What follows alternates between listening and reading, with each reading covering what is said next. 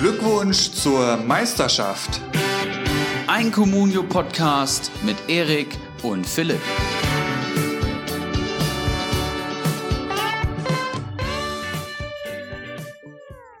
Glückwunsch zur Meisterschaft Folge 61 oder sollte ich eher sagen Glückwunsch zur Meisterschaft Spezial. Es ist Länderspielpause, die Bundesliga ruht. Wir sind trotzdem für euch da und helfen euch durch diese trostlose Zeit. Das muss ich Gott sei Dank nicht alleine machen. An meiner virtuellen Seite, ich hoffe, Covid negativ, dafür Communio positiv, Ibras Eriksson. Wie geht's dir, alter Adler? Moin Moin, auch von mir willkommen zu Folge 61, dem zweiten Special nach der Folge mit Konsti in der zweiten Länderspielpause. Mir geht's sehr, sehr gut. Corona-Test musste ich noch keinen machen, das heißt, ich weiß nicht, ob ich positiv oder negativ bin, aber mir geht's, mir geht's sehr gut. Frankfurt natürlich nach wie vor Hochrisikogebiet, aber man merkt wenig davon in den eigenen vier Wänden, muss man sagen. Comunio positiv auf jeden Fall, denn äh, das Wochenende ist ja rum und äh, es war wirklich hart. Bundesliga ähm, hilft dann doch Samstagnachmittags ne, in der Corona-Zeit. Und wenn das dann wegfällt, ja, mit ist schon geiler. Dafür konnten wir uns ja ganz in Ruhe und fokussiert auf diese Spezial Spezialfolge hier vorbereiten. Wir haben nämlich ein bisschen was, was anderes vor, als was äh, sonst so machen. Ne? Das stimmt. Aber bevor wir starten, wie geht's dir, Philipp? Alles klar? Ey, Ericsson, mir geht's, mir geht's sehr gut. Ähm, ich bin tatsächlich im Moment in der Heimat, im, im tiefsten Nordrhein-Westfalen und ähm, ja, genieße die Zeit mit der Family und das kann man ja eigentlich auch mal raushauen. Wir werden wahrscheinlich in sehr naher Zukunft hier auch den nächsten Schritt gehen, was so die, die Tonqualität angeht. Oh ja. Ähm, ne? wir, wir, wir sind da an, an neuen Mikrofonen dran und das könnte dann eventuell sogar schon bei der nächsten Folge ähm, den, den nächsten Schritt dann gegangen sein. Äh, da könnt ihr euch schon mal drauf freuen. Das, das, das ist jetzt so im Moment Thema. Aber, aber mir geht's sehr gut. Und äh, ja, was haben wir denn so vor? Nimm, nimm mal die Leute, hol die mal ab. Ja, ähm, Länderspielpause. Wir haben gesagt, äh, wir nutzen diese, diese besonderen Momente des Comunio-Daseins für besondere Projekte. Und das letzte Mal hatten wir halt Konsti da. Das war natürlich eine sensationelle Folge, ähm, die meistgeklickte Folge aller Zeiten und äh, Feedback war durchaus positiv. Und wir haben gedacht, äh, wir spinnen einfach mal, was können wir denn noch so Lustiges machen? Und ich habe es letzte, Wo letzte Folge ähm, schon angekündigt. Wir wollen auf jeden Fall wieder in Comunio-Statistiken eintauchen. In den ersten Spieltagen ist es immer für mich ein bisschen schwierig, aus den Statistiken was rauszuholen rauszuholen, weil einfach die, die Datenmenge noch sehr gering ist durch die Anzahl der Spieltage. Aber jetzt sind wir bei, bei sieben Spieltagen und da habe ich gedacht, da wagen wir mal den ersten Versuch. Und es gab doch interessante Erkenntnisse. Da habe ich vor allem mit den Comstats Top 100 gearbeitet nach PPS, aber dazu später mehr. Und im zweiten Teil der Folge wollen wir neben den Facebook-Fragen, denn Philipp, du hast ja eine kleine Umfrage in unsere Facebook-Gruppe Glückwunsch zur Meisterschaft gestellt, in die ihr hoffentlich alle äh, gekommen seid oder bald vorhabt zu kommen. Ähm, genau, da gehen wir auf ein paar Fragen ein und dann haben wir, ja, ein kleines Game mitgebracht, kann man das so nennen? Ein kleines Battle. Wie nennen wir das, Philipp? Es, ich sag mal so, es könnte sein, dass das heute auch die letzte Folge Glückwunsch zur Meisterschaft ist, denn wir zwei werden uns betteln auf Fleisch und Blut. Ähm, ja. Wir haben in verschiedenen, in vier Kategorien, ähm, die, die stellen wir euch nachher genauer vor, äh, werden wir uns äh, die Namen hier um die Ohren hauen und äh, ja, debattieren, wer denn hier den besseren Namen genannt hat. Wir werden das dann auch so lösen wollen, dass wir dann irgendwie, keine Ahnung, so Mittwoch, Donnerstag werden wir dann einen, einen Post in die, in unsere Facebook-Gruppe packen und euch dann abstimmen lassen, wer denn eurer Meinung nach hier äh, die besseren Argumente gebracht hat, beziehungsweise wer den, den besseren Spieler hier mitgebracht hat. Aber ähm, nähere Infos und vor allem nähere Infos zu den einzelnen Kategorien äh, später. Genau. Und je nachdem, wie euch das gefällt, wie das Feedback äh, darauf ist und wie das auch läuft, ist das ja vielleicht auch mal was, was man dann mal mit Gästen machen kann, was man mal wiederholen kann. Wir werden einfach mal schauen. Ähm, aber bevor wir jetzt in diese beiden Projekte reingehen, Philipp, würde mich noch interessieren, wie hast du die Länderspielpause genutzt? Ähm, ich habe ordentlich ins Klo gegriffen, denn die Marktwerte sind hart am Fallen. Ich denke, das haben viele Manager gemerkt. Habe mir natürlich Yusuf Paulsen geholt, dann kam die Corona-Nachricht, dass er auch kurz in Quarantäne musste und zack war eine Million weg. Und jetzt muss ich den guten Mann auch schon halten. Ähm, was hast du für Transfers getätigt? Ich war tatsächlich auch äh, recht aktiv. Ähm, ich hatte ja zur, zur letzten Folge dann einfach mal so ein paar Namen rausgehauen, wo ich der Meinung war, die werden äh, zumindest mal spätestens nach der Länderspielpause sehr interessant sein. Da habe ich quasi auf mich selbst gehört und Gwendo Z in meinen Kader geholt. Den habe ich, ich lasse mich jetzt mal hier kurz schauen, den habe ich mir für 5, 7 ins Team geholt und dann äh, geht das große Zittern natürlich los. Bei uns in der Liga ist es so, dass der dann erstmal drei Tage gesperrt ist, bis man den überhaupt wieder auf den Markt stellen kann. Jetzt ist er 5-5 wert, also relativ stabil. Ähm, ich habe den natürlich eigentlich nur in meinem Team, um eben ein bisschen Marktwertgewinn mitzunehmen. Da hatte ich halt drauf spekuliert ja, was machst du jetzt? Also Freitag, ich, ich glaube, Freitag ist nicht mal ein Spieltag, wenn ich das eben richtig gesehen habe. Es geht erst Samstag 15.30 Uhr los, ist ja eigentlich auch ganz, äh, ganz entspannt. Deswegen kann man äh, ja Freitag dann bis Freitag theoretisch die einzelnen Spieler noch halten. Ich weiß nicht, was ich, was ich mit dem Kollegen jetzt machen soll. Also er steigt nicht wirklich, er fällt nicht wirklich aus dem Bauch heraus würde ich schon fast sagen, der hat jetzt so seinen Peak erreicht. Viele Manager wollen wahrscheinlich erstmal schauen, wie stellt sich so das, das Berliner Mittelfeld da zusammen. Ja, mal gucken. Ich werde auf jeden Fall noch mal ein, zwei Tage halten. Ansonsten, ja, ich konnte mir äh, noch ein Otavio ins Team holen für relativ kleines Geld. Ähm, einen Bell habe ich als Spekulation von Mainz geholt. Ähm, ja, Pongacic hatte ich schon mal erwähnt. Tiao ist mittlerweile bei mir im Team. Also mittlerweile, es wird langsam. Ein, ein, ein Jong, Jong von, von Freiburg, äh, ist der dir auch vielleicht ein, gena ein, genauerer Begriff? Kannst du mir zu dem was, was sagen? Ist halt eher so ein Einwechselkandidat und immer mal für so ein, zwei Pünktchen gut, glaube ich. Ja, Team klingt richtig gut, die Transfers klingen auch richtig gut. Ich weiß halt, dass ich in Liga 1 so Transfers niemals machen hätte können ähm, Wunschspieler bekomme ich diese Saison nahezu nie und ich muss mit dem klarkommen, was ich bekomme. Ist wirklich verrückt. Ähm, Jong ist interessant, ne? hat ähm, bei Freiburg jedes Spiel gemacht. Ähm, ja. Spricht jetzt nicht unbedingt für ihn, muss man auch so sagen, weil Freiburg einfach generell nicht performt hat. Aber er wird immer eingewechselt. Ähm, früheste war, glaube ich, 55. Minute. Hat auch mal einen Startelf-Einsatz gehabt.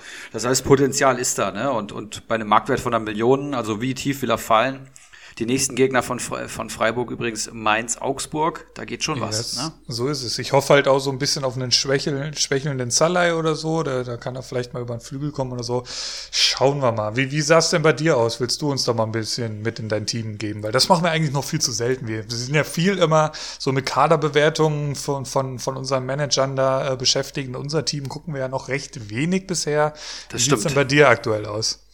Ja, Verteidigung steht nach wie vor. Pieper, Mukiele, Schmid und Kübler aktuell. Friedel lasse ich auf der Bank gegen Bayern vermutlich. Ähm, bin ich sehr zufrieden, habe noch ein paar Backups. Im Mittelfeld habe ich aktuell Endo, Steffen und Kunde und als Backup Traoré und im Sturm halt Dost, Paulsen und Memedi.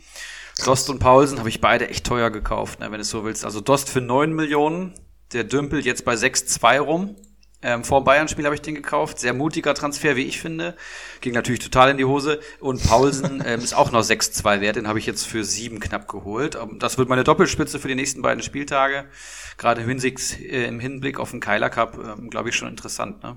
Leipzig daheim gegen Bielefeld und ähm, ich glaube Frankfurt äh, in Berlin bei Union. Da sahen wir ja. eigentlich auch immer ganz gut aus, muss ich sagen. Und Memedi wird mich verm vermutlich verlassen müssen, um ins Plus zu kommen. Das heißt, ich werde mit zehn Stammspielern in den Spieltag gehen und dann das Beste hoffen. Ne? Renato Steffen, vielleicht gerade im Aufwind, die spielen auf Schalke, da geht vielleicht was. Der ist ordentlich am Steigen. Aber ansonsten. Wenn ja. ich mir hier so den Dost anschaue, wenn du den vorm Bayern-Spiel geholt hast, ein Punkt, ein Punkt und minus eins jetzt gegen Stuttgart, ne? Also da ja. muss, er, muss er das Vertrauen noch zurückzahlen, dem, dem großen Ibras Eriksson, ne? Ja, ich suche ihn ja mal in der Stadt hier, ne? Ich gehe ja regelmäßig meine Joggingrunden hier in Frankfurt. Paciencia hatte ich damals schon getroffen am Main und Bastos suche ich noch vergeblich. Ich weiß noch nicht, wo rumhängt. Ich sag mal so, danach war Paciencia nie wieder der Alte gefühlt, also so aus der Entfernung. Ähm, jetzt ist er auf einmal auf Schalke gelandet, also ich weiß nicht, ob das so gut ist. Vielleicht versteckt sich der Dost auch, wer weiß das schon. Ist natürlich auch ähm, extrem deprimierend, ne? wenn du Profisportler bist und dann stehst du da am Main und dann joggt so eine Maschine an dir vorbei und du denkst ja, ich mache das seit Jahren und dann kommt der Typ hier um die Ecke. Ne? Also man weiß es nicht. Ja. Ja, ja, mach mal, mach mal weiter. Wie, wie, wie, also ich würde sagen, so erster Block, ähm, und das, das wurde ja tatsächlich auch äh, auf der, bei der, bei der Facebook-Umfrage gefordert, mehr oder weniger. Du hattest es ja auch schon angekündigt. Statistiken. Du bist ja der von uns selbst ernannte quasi äh, Statistikpapst. Und ähm, wir hatten da ja quasi schon mal so, so ein Modell, hat es ja schon mal mitgebracht. Ich glaube, äh, ich müsste jetzt mal nachschauen, welche Folge das genau war. Und die war ziemlich geil. Also ich, ich bin da ja nicht so tief drin, was so das Statistik-Game angeht. Ähm, ich erinnere mich aber, dass da, dass da sehr, sehr viele, sehr, sehr gute ähm, Namen fielen und auch, auch einfach verständlicherweise, das hat es ja sehr gut rübergebracht, ähm, wie diese dein, dein, dein Statistikwissen da so aufgebaut war und ist. Und was hast du uns denn heute mitgebracht? Ja, stats.communio.de kennt ihr, glaube ich, alle. Ähm, wichtige Seite checke ich jeden Morgen, um zu gucken, ob der Mannschaftsmarktwert ähm, gestiegen oder gefallen ist. Das ist einfach ein guter Indikator. Aber den kann man auch nutzen, um sich unter Points einfach die Top 100 Spieler anzugucken. Ja, das heißt, ähm, man kann filtern nach PPS, man kann nach Position filtern, man kann nach Gesamtpunkten filtern und man kann sich die über Copy-Paste natürlich in Excel ziehen und ähm, kann damit ein paar Spielereien machen. Das hatte ich das letzte Mal auch schon gemacht und ich habe jetzt gesagt, nach sieben Spieltagen lohnt sich vielleicht so, ist langsam das erste Mal und ich habe mir ähm, einfach die, die Liste gezogen, habe die Marktwerte durch den PPS geteilt. Ähm, das heißt, wir haben hier einen Wert, den könnte man ungefähr nennen Punkte pro Mio. Ja. Und desto höher dieser Wert ist, desto effizienter ist der Spieler, ja, was Preis-Leistung anbetrifft. Das heißt, wie viel PPS kriegst du für die Millionen, die du in den Spieler steckst, ja. Mhm. Und das ist ganz interessant. Ne? Also wir haben hier ein ppm, würde ich mal sagen, Wert bei Lewandowski von 0,76. Ja, das heißt fast ein PPS äh, pro Million, die man in den Kerl reinsteckt. Das ist halt schon wahnsinnig gestört, aber das ist halt ähm, Robert Lewandowski, ne, kann man auch mal so sagen. Und dann gibt's hier halt jemanden, der heißt, lass mich kurz gucken, Halstenberg, der ist schon bei einem ppm von 1,5. Ja, also schon deutlich besseres Verhältnis, obwohl er nur ein Drittel wert ist, so muss man sich so ungefähr vorstellen. Krass. Und so kann man schon immer ganz gut checken, wo sich die Spieler bewegen. Ja, performen sie unter, performen sie über, sind sie ihr Geld wert? Ja, so kann man sich so ungefähr vorstellen. Und ich dachte, wir gucken uns einfach erstmal die Top-Werte an bei Punkte pro Million. Das heißt, wer sind die effizientesten Spieler aus der Top 100 Liste? Ähm, die jetzt nicht verletzt sind. Da sind natürlich auch noch so ein paar drinne, wie jetzt Bicakcic oder Jessica Gangkam sehe ich hier sofort, der natürlich zwei Einsätze hatte und in einem Tor geschossen hat. Das heißt, dem sein Effizienzwert ist natürlich wahnsinnig hoch. Ähm, aber ich sehe hier auch jemanden wie, okay, reden wir gleich drüber. Genau, und die zweite Überlegung war, es wäre wahnsinnig interessant, diese Werte mal auf Positionen umzurechnen. Das hatte ich das letzte Mal auch schon gemacht. Also Torwart, Abwehr, Mittelfeld und Sturm. Ne? Und dann kann man die vergleichen, wie effizient die Positionen in dem Durchschnitt sind bei Comunio. Sehr interessante Erkenntnisse. Und dann bin ich diesmal noch einen Schritt weiter gegangen und habe allen Top 100 Spielern eine Realposition zugewiesen. Ähm, das heißt, du kannst ja, kannst ja bei Comunio als Stürmer gelistet sein das heißt, du kannst ein Sebastian Andersson sein, der halt in der Mitte auf seine Abschlussmomente wartet und halt Pass und Klatsch spielt, bis halt in der Box der eine Kontakt kommt und dann zwickt er das Ding rein. Du kannst aber auch ein Serge Gnabry sein, ne? der ein vollkommen anderer Spielertyp ist oder, weiß ich nicht, Haaland, Wamangituka, Sané, Musiala, Geraldo Becker, das sind ja alles unterschiedliche Stürmertypen und sind halt unter einer Position gelistet. Das heißt, ich fand es irgendwie unfair, ähm, ein Brekalo mit einem Levi zu vergleichen, nur mal so von der Art des Spiels. Ja. Und im Mittelfeld ist genauso, ne? Ein Zehner hat andere Aufgaben als ein Sechser, wird bei Comunio aber im Mittelfeld gelistet. Und ganz interessant sind natürlich Spieler, Außenverteidiger in der Dreierkette und Außenverteidiger in der Viererkette, auch völlig unterschiedliche ähm, Situation, ja. Also in der Dreierkette hast du natürlich viel mehr Freiheiten auf dem Flügel, musst vielleicht auch mehr defensiv machen, aber gerade offensiv musst du dich viel mehr einbringen und das kommt den Spielern oftmals zugute. Und ich dachte mir, lässt sich das statistisch denn belegen? Ja, und man hat ja so diese, diese Standardfloskel im Kopf, Außenverteidiger sind besser als Innenverteidiger, Sechser lohnen sich nicht, wegen Sofascore. Und äh, Stürmer musst du immer im Kader haben und äh, den wollte ich einfach mal auf den Grund gehen. Ähm, ich finde, dass mit sieben Spieltagen die Statistiken ja, okay, belastbar sind, aber wir können es uns ja in vielleicht 15 Spieltagen oder nach der imaginären Hinrunde nochmal ähm, anschauen. Aber mhm. wir schauen uns einfach mal an, wer sind die effizientesten Spieler? Und äh, wenn ich Bicakcic, Hitz und Gamkan mal rauslasse, die ja wirklich wenig Einsätze hatten, komme ich hier schon zu Ciao und Nico Schlotterbeck, die mhm. bei einem PPM-Wert von 3,85 und 2,69 sind was ziemlich herausragend ist. Ähm, Marktwerte sind gering. Ciao hat halt das eine Tor erzielt. Der ja. wird nicht jedes, jedes Spiel treffen, deswegen muss man das relativieren. Aber ich glaube, gerade Nico Schlotterbeck ist bei einem aktuellen Marktwert von 3,35 Millionen herausragend. Ne? Also PPS ist, ist Weltklasse. Ich glaube, 18 Punkte in zwei Spielen macht ein PPS von 9.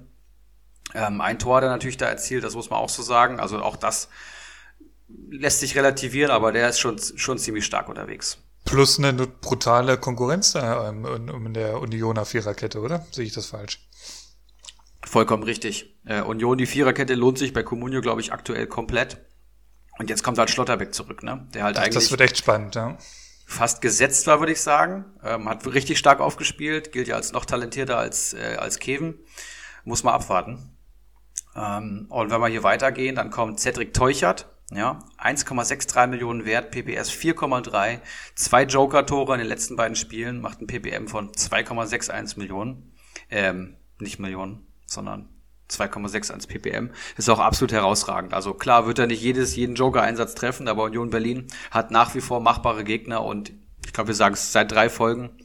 Holt euch Union an Kader, sie lohnen sich wirklich sehr. Und Cedric Teuchert ist einer von denen. Eben hat sich Pojan Palov verletzt, beziehungsweise ja. wurde bestätigt, dass er, ähm, dass er operiert wird, richtig? Ja. Fällt, genau. fällt länger aus, genau. Und dann lohnt sich ein Teuchert natürlich doppelt jetzt. Ne? Also die Einsatzzeiten steigen tendenziell eher nur. Und der nächste auf der Liste ist tatsächlich jemand, dem ich das gar nicht so zugetraut hätte, aber es ist Jonathan Tah, ähm, 2,45 Millionen. Mhm. PPS von 6, 12 Punkte geholt, hat halt auch ein Tor erzielt. Ne? Man sieht schon, dass Torschützen extrem wertig sind, vor allem bei Verteidigern. Du schießt natürlich extrem nach oben. Schwierig zu bewerten, muss man sagen. Hat auch bis jetzt zwei Einsätze gehabt. Weiß gerade nicht, ob der verletzt ist. Dann kommen wir. Der, der hat einfach nicht gespielt, glaube ich. Okay, siehst du, dann ist das schon wieder ein Kontraargument. Aber weiter geht's mit Dominik Drexler. Ähm, Marktwert 2,5 Millionen, spielt beim FC und ist wirklich nicht ein Spieler, auf den ich ähm, vor der Saison gebaut hätte. Aber wenn ich jetzt mal hier reinschaue, 2,5 Millionen, PPS von 4,8, schon zwei Buden geschossen, obwohl er oft von der Bank kam, hat einen extrem hohen Effizienzwert. Also Dominik Drexler ist halt natürlich abhängig von seinen Torbeteiligungen, aber wird immer eingewechselt, was nicht unbedingt ein Vorteil, äh, Nachteil sein muss. Ja, wenn du irgendwie gegen starken Gegner spielst und hast dir schon zwei gefangen und dann kommst du als Hoffnungsträger, kannst du eigentlich nur gewinnen. Ein ähnlicher Charakter, der danach in der Liste kommt, ist äh, Adamjan von Hoffenheim. 2,3 Millionen im Marktwert. Ähm, Tor erzielt, PPS 4,3 in drei Einsätzen. Ist auch ein ordentlicher Effizienzwert. Und dann kommen schon zwei Keeper, die allgemein, ja, das kann man, glaube ich, schon mal vorwegnehmen, die besten Effizienzwerte aufweisen. Äh, Renault und Castells habe ich hier. Ähm, lohnen sich einfach beide, spielen immer. Renault fünf Einsätze. Ich glaube auch, da, dass er sich gegen Fährmann auf jeden Fall durchsetzen wird. Und Castells hat, glaube ich, sechs Einsätze von sieben, also sehr, sehr ordentlich. Und wenn wir da mal weiter runtergehen, dann kommen wir zu Borno Sosa, den ich ja letzte Woche schon mal empfohlen hatte. 2,2 Millionen im Marktwert, vier Einsätze bis jetzt und äh, 14 Punkte ohne eigenes Tor. Macht ein PPS von 3,5 bei einem Marktwert von unter 2,5. Ähm, da schlägt das Effizienzometer extrem nach oben aus. Wer Sosa im Kader hat, ich habe schon mal bei uns geguckt, ist es Olaf Melberg, glaube ich. Ähm, lohnt sich extrem. Würde ich gerade alles für geben. Kommst natürlich nicht dran in unserer Liga, aber ähm, lohnt sich wirklich sehr. Also unter drei Millionen kann man den, glaube ich, immer holen. Spielt halt auch Dreierkette, linke Außenbahn. Kommt ihm zugute. Wen haben wir hier noch? Dennis Geiger sehe ich hier. Sechs Einsätze, 2,92 Millionen ähm, Mannschaftswert, äh, Marktwert. PPS sehe ich bei 4,5. Auch absolut herausragend. 27 Punkte in sechs Einsätzen. Effizienzwert auch bei 1,5 ppm. Lohnt sich sehr. Ist, glaube ich, verletzt. Mittelhandbruch steht hier gerade. Ich guck mal kurz fällt vorerst aus. Ich, ich würde jetzt lügen, wenn ich wüsste, wie lange, aber ich glaube, das dauert wohl noch ein paar Tage. Dann wahrscheinlich jetzt nicht holen. Vielleicht ist er deswegen auch so wenig wert. Macht, macht natürlich Sinn. Aber allein der Effizienzwert zeigt mir, oder der PPS-Wert zeigt mir auch schon, dass wenn der dann wieder fit wird und ins Training einsteigt, auf jeden Fall ein Kandidat ist, den man sich in, ins Team holen sollte. War halt immer Wie, Startaufstellung, ne? Das ist halt geil, ja. Ja, ist mega. Und äh, Ludwig Augustinsson steht direkt darunter. Ja, Gemeinsamkeit zu Geiger, beide bei Bacardi, Bacardi Diakite im Kader, beide herausragend performt, beide verletzt. Augustinsson ist wieder back und äh, trotz des Mannschaftswerts, Marktwerts von 4 Millionen aktuell, hat er noch einen wahnsinnig guten Effizienzwert, weil der PPS steht momentan bei 5,8 ohne eigenes Tor. Das ist halt wahnsinnig gestört und das bei Bremen die sich allgemein gerade ganz gut schlagen. Ich meine, jetzt kommt Bayern, glaube ich, und dann kommt Wolfsburg, muss man schauen, aber Augustinsson tritt die Standards und lohnt sich einfach brutal. Also auf den bin ich auch schon heiß. Ich warte schon jeden Tag, ob er auf den Markt kommt. Dafür würde ich auch auf jeden Fall was verkaufen. 5, 8, 5 und 5 Punkte hat der Mann geholt. Also das, das hat sich ja schon letzte Saison angedeutet. Also der Typ ist echt Gold wert. Auf jeden Fall. Lass mich gerade mal kurz hier den Filter rausnehmen. Genau, das soll es zu den Namen gewesen sein. Ich will jetzt nicht die ganze Top 100 Liste durchgehen und es ist natürlich auch interessant, was Spieler haben, die nicht in der Top 100 Liste äh, sind, aber ich habe noch keine Möglichkeit gefunden, mir einen Full Extract von allen Comunio-Spielern zu ziehen. Aber mal schauen, was die Zukunft bringt. Und äh, wir können kurz auf die Positionen eingehen. Ähm, Punkte, PPM, ähm, durchschnittlich pro Position sind wir beim Tor in den Top 100 bei 5,37, wenn ich das hier richtig sehe. Das scheint mir irgendein Rechenfehler zu sein, das ist viel zu hoch. Aber ähm, irgendwo um die zwei wird's liegen. Ich habe es heute Morgen schon mal ausgerechnet. Extrem stark. Also Torhüter lohnen sich durch und durch. Zeigt es auch hier. Man bekommt so so viele Punkte für so wenig Millionen eigentlich nirgendwo. Jetzt hat man bei uns natürlich den Sonderfall. Wir spielen mit 18, 18 und 20 Mann in der Liga. Ähm, du musst für einen Torhüter mehr als das Doppelte eigentlich fast zahlen. Ne? Das ja. ist so Standard bei uns. Was hast du für deinen Keeper bezahlt? Ja, das finde ich schnell raus. Also locker über drei Millionen. Also wenn, wenn man sich überlegt, der Trapp ist jetzt 2,2 wert. Also generell sind ja die Marktwerte extrem gesunken. Ebenso bei den Torhütern. 4,1 habe ich für den bezahlt. 4-1. Ja. Aber ich bereue es auch nicht, muss ich sagen. Ich bin eigentlich in, in, in, in, in Trupp I Trust. Ja, sehr guter Mann. Werde ich bestimmt auch irgendwann mal in der City treffen. Ähm, aber zeig, es zeigt sich auf jeden Fall, dass sich ein Torhüter immer lohnt. Also in jedem Fall. Ne? Ich würde mal sagen, Jetzt schwierig pauschal eine, eine, Zahl auszusprechen, aber und also für vier Millionen kann man sich immer einen Keeper holen, das wird sich eigentlich immer lohnen, weil halt diese Startelf-Garantie bei Stammkeepern nahezu gegeben ist. Torhüter verletzen sich nicht so häufig, die holen ihre konstanten Punkte. Entweder kriegen sie ordentlich was auf den Kasten oder sie spielen beim besseren Team, dann spielen sie auch mal zu Null und holen ordentlich Punkte. Du musst schon wirklich schlecht sein, um als Keeper nicht zu performen. Siehe Kubek, letzte Saison, Philipp. das, lässt, das lässt sich auch nicht mehr locker, ne? nee, das ist einfach immer ein schöner Running Gag, eine kleine Spitze, die man, die man einstreuen kann. Das folgt ja, mir immer sehr, ja, wenn ich den Namen lese. Nächster ja, und, bitte.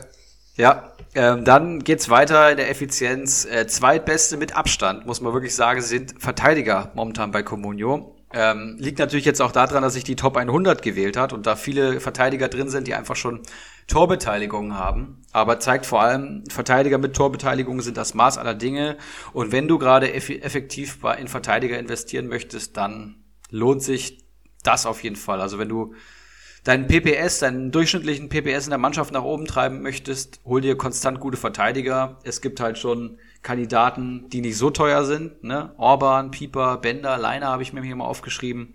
Die lohnen sich einfach, ne? Im Vergleich zu Stürmern und Mittelfeldspielern, wo du halt schon mal ordentlich reingreifen musst. PPM-Wert ist bei 1,72 in der Top 100. Das ist schon sehr, sehr stark. Und äh, Mittelfeld und Sturm haben tatsächlich die, genau den gleichen Wert von 0,97. Ja, also Krass. Wenn du es verdoppelst, bist du ungefähr, ungefähr bei Verteidigern. Das zeigt, ähm, im Mittelfeld und im Sturm zahlst du einfach momentan am meisten für den PPS, den du rausbekommst. Da ist natürlich aber auch die Marktwertfluktuation deutlich höher und bei dem, bei dem Stürmer, der einmal trifft, kannst du halt sofort Millionen Gewinne fahren. Ne? Das hast du bei Verteidigern jetzt nicht so. Wenn ein Pieper ein geiles Spiel macht mit acht Punkten, dann wird er vielleicht 300.000 steigen. Und wenn dir irgendein Stürmer ein Tor schießt, dann steigt er eine Million. Ja, weißt du, wie ich meine? Ja, ja, ja. Das heißt, gerade zum jetzigen Zeitpunkt kann man nicht sagen, dass man generell in den investieren sollte, in den investieren sollte. Aber was, was sich auf jeden Fall zeigt, ist, äh, Verteidiger sind momentan sehr effizient, ja. Gut punkten Verteidiger lohnen sich einfach. So, und wenn wir das jetzt nochmal runterbrechen auf die Realposition, wie ich es genannt habe, ist natürlich immer schwierig, ne? Welche Position hat ein Thomas Müller? Welche Position hat ein Kunku oder ein Olmo. Da habe ich mich teilweise schon schwer getan, aber ich glaube, ich habe es ganz gut zugeordnet. Ich habe es aufgeteilt in Stürmer, Außenbahnspieler, Zehner, Achter, Sechser, dann Außenverteidiger, Innenverteidiger und Torhüter und Schienenspieler. Ja, die bei der Dreierkette links und rechts spielen. Neun Positionen habe ich vergeben, habe alle 100, ähm, habe alle 100 Spieler zugeteilt und ich will euch vielleicht zu jeder Position ähm, ein paar Namen vorlesen, damit ihr es ungefähr einordnen könnt. Im Sturm habe ich mir aufgeschrieben Wechhorst, Levi und Haaland, Anderson etc. Außenbahnspieler sind natürlich sowas wie Wamangituka, Sané, Musiala, Becker, Brekalo. Prost, lass dir schmecken. Ähm, auf der 10 habe ich mir aufgeschrieben Kruse, Müller, Kunku, Kamada. Achter sind äh, sowas wie Bittenkurt, Arnold, Geiger. Sechser habe ich Endo, Castro, Andrich, Rode, Witzel. Ähm, dann Schienenspieler, Lenz Trimmel, Mukiele Sosa, Außenverteidiger, Bender, Leiner, ähm, Meunier, Mittelstädt. Obwohl das natürlich auch immer ein bisschen schwammig ist, weil manchmal wird Dreierkette gespielt, manchmal wird Viererkette gespielt, aber ich habe halt, äh, musste mich halt festlegen. Innenverteidiger, Pieper, Hummels, äh, Ciao, Orban, Tar, ähm, Torhüter, auch klar. Torhüter hatte ich schon gesagt, dominieren das Feld nach wie vor. Und dann kommen Innenverteidiger tatsächlich. Ja, das heißt, es sind vor allem die Verteidiger, die ordentlich ähm, gute Punkte erzielen, ordentlich Tore erzielt haben. Mats Hummels stößt hier krass heraus mit einem PPM ähm, von, weiß ich nicht, zwei ungefähr. Pieper extrem stark, Chau ist stark, Orban gefällt mir sehr gut. Ähm, also Innenverteidiger lohnt sich, vor allem wenn sie torgefährlich sind. Danach habe ich die Außenverteidiger und die Stürmer auf einem Rang. Das heißt, die klassischen Mittelstürmer, ja, die, die Neuner, wie sie genannt werden. Und ähm, ja, die defensiven Außenbahn, Außenverteidiger würde ich mal sagen. Also Bender und Leiner würde ich mal hier als Beispiel nennen. Und im Sturm natürlich Wechhorst und Levi. Das heißt, die Big Guns sind auch schon effizient, muss man einfach so sagen. Ja, der Sturmschnitt wird ein bisschen von den Außenbahnen runtergezogen, aber da kommen wir später zu. Und ähm, Außenverteidiger lohnen sich auch einfach. Ja, zu null bekommen sie den Bonus und ähm, gibt viele, die schießen Standards oder schlagen Flanken. Da kommen die Torbeteiligungen rein. Also schon, schon schwer in Ordnung. Dann zweite Position haben wir die Schienenspieler, punktgleich mit den Sechsern. Ähm, Schienenspieler sind ja, glaube ich, generell im, im Ruf, dass sie stark sind und sie sind auch stark. Lenz Trimmel, Mukiele Sosa hier zu nennen. Auf der Sechs diese Saison fast eine Besonderheit. Eigentlich performen Sechser nicht so stark. Aber du hast halt jetzt so äh, Kandidaten wie Endo, Castro, Andrich. Castro schon Doppelpack. Andrich, glaube ich, auch. Ja. Rode punktet extrem stark. Witzel, Baumgartner, äh, Baumgartlinger von Leverkusen, der aktuell gut drin ist. Die treiben den Sechser-Schnitt ordentlich nach oben, deswegen ähm, sind Sechser im Schnitt aktuell so stark wie Schienenspieler. Und dann mit ein bisschen Abstand kommen die Außenbahnspieler. Ähm, Wamangituka, Sané, Musiala, wie ich sie genannt habe, die sind natürlich sehr abhängig von Toren, ja. Erzielen oft Tore, das heißt, da kommen auch gut Punkte rein, aber ich glaube, wenn man die Außenbahnspieler, die ähm, abzieht, die nicht so viele Torbeteiligungen haben, dann bleibt da nicht viel übrig. Das heißt, wenn Außenbahnspieler, die ja wirklich oft viele Zweikämpfe verlieren, dann brauche ich Torgefahr. Und dann kommen Zehner und Achter tatsächlich, die sich am wenigsten lohnen. Und mit, mit Abstand am wenigsten lohnen sich die Zehner. Ja? Kruse, Müller, Nkunku, Olmo und Kamada habe ich mir stellvertretend aufgeschrieben. Und ist natürlich die Frage, woran das liegt. Habe ich mir auch gefragt. Ähm, die Zweikampfwerte sind nicht so gut wie auf anderen Positionen. Das heißt, ein Zehner ist ein Kreativspieler. Der probiert natürlich die besondere Situation herauszuholen, wo vielleicht ein Tor fällt und geht damit auch ins Risiko. Ne? Kamada ist, glaube ich, das beste Beispiel. Was der probiert und an Bällen verliert und halt an Aktionen hat, wo ich sage, wie unnötig, was geht da? Dann kommt da diese eine Aktion, wo die eine Körpertäuschung drin ist, wo er sofort zwei Spieler ähm, mitnatzt und der Ball wird durchgesteckt, dann kommt halt das Tor lohnt sich auch, ja. Aber Zehner scheinen nicht besonders effizient zu sein. Wenn ich äh, dran denke, Darida, den hatte ich äh, fünf Spieltage, ich glaube, der hat mit zwei Punkte geholt, obwohl Hertha gar nicht so schlecht performt hat und ich finde nicht, dass er schlecht gespielt hat. Ich habe die Spiele teilweise gesehen. Ähm, das ist schon ganz interessant. Also summa summarum, desto mehr Spieltage ins Land gehen, desto belastbarer werden die Daten. Wir schauen aber mal. Also Verteidiger lohnen sich momentan ganz besonders aus der Top 100, Torhüter lohnen sich immer. Ähm, und wenn wir die Realposition anschauen, lohnen sich vor allem Innenverteidiger mit Torgefahr, Sechser, Schienenspieler, Außenverteidiger und Stürmer aktuell. Ja, gerade bei den Außenstürmern und Zehnern und Achtern muss man wirklich schauen, ähm, was man kauft. Ja, Philipp, da nehme ich erstmal einen Schluck vom Weißwein. Ja, eben, da war auf jeden Fall schon mega viel dabei. Ähm, was mir zum Beispiel jetzt gerade bei den Torhütern so, so vor den Sinn kommt, ist, wir hatten viele, viele, viele Kaderbewertungen dabei, die noch keinen Torwart hatten, auch schon im, im Laufe der Saison. Und das ist, also mittlerweile muss ja mal jeder äh, irgendwie einmal die Chance gehabt äh, haben, irgendwie da äh, zuzuschlagen. Also ich, ich war da auch sehr, sehr heiß drauf, relativ früh einen vernünftigen Torwart da hinten drin zu haben, eben weil, du hast Kubek angesprochen, ich da auch schon andere Erfahrungen mitgemacht habe, weil die fehlen einfach Punkte. Also klar, so ein Sommer ist jetzt nicht, nicht unbedingt äh, das Alltägliche, dass der jetzt so schwach in die Saison startet. Ähm, aber äh, generell sind einfach Torhüter, sehe ich auch so eine Safe Bet, dass sie dir immer solide Punkte holen ähm, und Verteidiger einfach genau das Gleiche. Also klar haben die auch immer mal wieder vielleicht einen Bock drin oder haben irgendwann mal die fünfte gelbe Karte, was weiß ich. Aber die meisten, und wenn du das halbwegs vernünftig anstellst, sind da einfach Leute dabei, so, so viele Spieler dabei, die wirklich zwei, drei, vier, fünf Punkte am jeden, jeden Spieltag holen. Also alleine meine Verteidigung mit Boyata und Knoche, ja, da, da kann ich schon vorm Spieltag sagen, dass die äh, drei, vier Punkte mindestens holen werden. Und dementsprechend sich, sie, deckt sich das mit deiner, ähm, mit deiner Statistik, Verteidiger, Torhüter, lohnt sich auf jeden Fall. Mittelfeld sehe ich auch so. Ähm, habe ich auch diese Saison, bin ich noch so ein bisschen auf der Suche. Duda würde ich da jetzt auch so bei Kategorie Müller und Co so als Zehner so ein bisschen da reinräumen, der versucht viel und dementsprechend geht halt auch viel schief und da Sofascore halt dementsprechend bewertet, was halt eher klappt, ähm, fällt sowas mal schnell hinten über. Klar ist dann auch mal wie bei Kamada eben da eine Wackler mit drin, der dann irgendwie zum Tor führt, aber da, da so weit muss es halt erstmal kommen und ja, vorne, vorne fahre ich halt so eine Big Gang dahin und dann mal gucken, wen du so daneben stellen kannst. Ähm, so so fahre ich jetzt im Moment. Ich habe dann natürlich mit André Silva ähm, ja, wohl dem, der, der den Typen da vorne drinstehen hat, also punktet ja richtig stark. Ja, deckt sich eigentlich so mit deinen Statistiken, fand ich, war sehr, sehr viel geiles Zeug dabei. Ähm, bist du damit durch oder, oder hast, du, hast du da jetzt noch irgendwas uns mitzuteilen? Ja, was heißt, bist du damit durch? Ich glaube, das ist ein ganz guter Einblick. Wie gesagt, äh, das letzte Mal habe ich es, glaube ich, mit paar 20 Spieltagen gemacht. Da ist es natürlich deutlich belastbarer als jetzt so, aber ich glaube, Außenverteidiger, Schienenspieler lohnen sich, okay, weiß jeder, aber Innenverteidiger lohnen sich besonders, ähm, weiß vielleicht nicht jeder, da gerne mal die Top 100 gucken, was da für Kandidaten dabei sind. Ich sag nur Amos Pieper und ähm, ja, so Zehner, Achter, die keine Torgefahr haben, das, das merkt man schon irgendwo, ne? Wenn, wenn ich das jetzt höre so und wenn ich an meinen Darida denke oder auch an deinen Duda, ja. Das können halt schon immer Spielentscheider sein und wenn die dann ihre Torvorlage oder ihr Tor schießen, dann bekommen die auch ordentlich Punkte. Aber wenn das halt nur jeden sechsten, siebten Spieltag so ist, richtig, richtig. dann würde der halt im Schnitt einfach nichts holen, ne? Obwohl, also der Rieder habe ich auch für, weiß ich, 2,6 oder 2,7 Millionen verkauft. Der Kerl hatte ein PPS von, von knapp über eins, ne? Also wirklich katastrophal. Viel zu teuer tatsächlich noch gewesen. Das deckt sich schon. Und zusätzlich halt, das muss man vielleicht auch noch so dazu sagen, zusätzlich zu diesen ganzen Statistiken, die du ja jetzt so mit, äh, mit äh, in den Raum geworfen hast, muss man natürlich auch immer so dass das, das große Ganze der einzelnen Spieler sehen. So, so ein Duda. Natürlich musst du auch berücksichtigen, der spielt halt bei Köln, ne?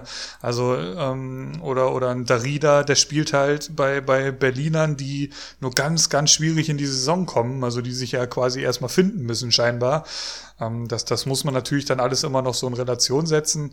Aber wie gesagt, da war auf jeden Fall schon mal sehr, sehr viel dabei. Gerade Stichwort Innenverteidiger. Also ich habe vier Innenverteidiger in meiner Viererkette. Muss man vielleicht auch nochmal dazu sagen, wir spielen ja keine Pro League. Also äh, maximal vier Verteidiger sind hier aufzustellen. Und äh, ich habe hier auch auf jeden Fall äh, vier Innenverteidiger und bin da, bin da sehr zufrieden mit.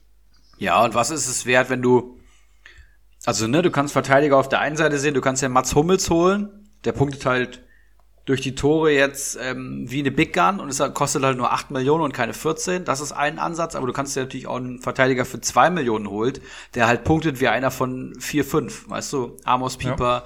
Friedel habe ich mir geholt, der hat in den letzten fünf Spielen 20 Punkte circa geholt. Also Herausragendes Preis-Leistungs-Verhältnis, ja. Wie, wie oft habe ich hier Boyata in den Raum geworfen? Der war unter drei Millionen und, und das ist halt auch so ein Kandidat, der, der holt hier vier, fünf Punkte. So, wenn der jetzt ja. vernünftig in die Saison kommt und genau, so, so Friedel und Augustins und so, diese ganzen Bremer Außenverteidiger. Aber auch da, das muss man vielleicht auch noch dazu sagen, Spielplan anschauen. Weil sobald man sich den Spielplan anschaut, sieht man, was da so jetzt so äh, Bremern entgegenkommt. Huiuiui, da bin ich mal sehr gespannt. Also ich auch. Ähm, nicht nur quasi auf die Statistiken verlassen, klar, so, so kann man vielleicht mal äh, da rangehen und erstmal rausfiltern sozusagen und dann das große Ganze sich so ein bisschen anschauen. Und da kann man dann auf jeden Fall schon viel, viel rausziehen und seinen Kader dementsprechend aufstellen. Wir hatten ja auch schon viele Kader oder haben das ja quasi täglich mittlerweile in unserer Facebook-Gruppe, ähm, wo dann einfach Leute ihre, ihre Kader reinstellen. Da wird dann natürlich immer wild diskutiert. Ähm, und argumentiert und einfach ausgetauscht. Und ja, da siehst du ja auch wirklich Kader dabei. Also wenn ich jetzt hier zum Beispiel, der, der White Shark hat ja auch seinen Kader gestern mal reingestellt und da hast du halt ja. eine, eine Abwehr mit Brusinski und Chipka und Tuta. Und das ist halt erstens Dreierkette äh, Außenbahnspieler mit Tuta eher einen, der vielleicht ab Januar dann Thema wird, frühestens. Also dann, dann fehlen dir halt schon einfach so sichere Punkte, ne? Und, und dementsprechend ähm, ist einfach eine vernünftige Verteidigung verdammt wichtig. Ja, und keine Ahnung, wenn du jeden Spieltag mit 15 Punkten reingehst, weil du weißt, du genau. hast halt einfach deine Verteidiger. Ab und ja. zu trifft mal jemand, das ist da auch immer mal. Da wird's ein richtig starker Spieltag. Aber ich bin auch ein großer Verteidigerfreund. Und ich weiß zum Beispiel in Stramboli oder so auch, und wenn du einfach erfahrener Comunio-Spieler bist, weißt du, wie wichtig die Verteidigung ist. Äh, Bakadi Diakite, den wir hier eigentlich jede Folge anführen als glänzendes Beispiel, der hat halt diesen Spieltag auch voll in der Verteidigung reingegriffen. Ne? Also hat, hat Lenz gehabt, Augustinsson. Zwei der ja. Performer bei den äh, eher schlechteren Teams auf dem Papier zumindest, die wirklich wahnsinnig abreißen. Dann hat er sich Abraham geholt, der sofort ein Tor erzielt. Hat Hendricks gehabt zwischendurch, der dann gespielt hat und natürlich bei Leipzig steigt. Also Verteidigung geht schon immer viel, finde ich. Und brauchst Udo du einfach konstant.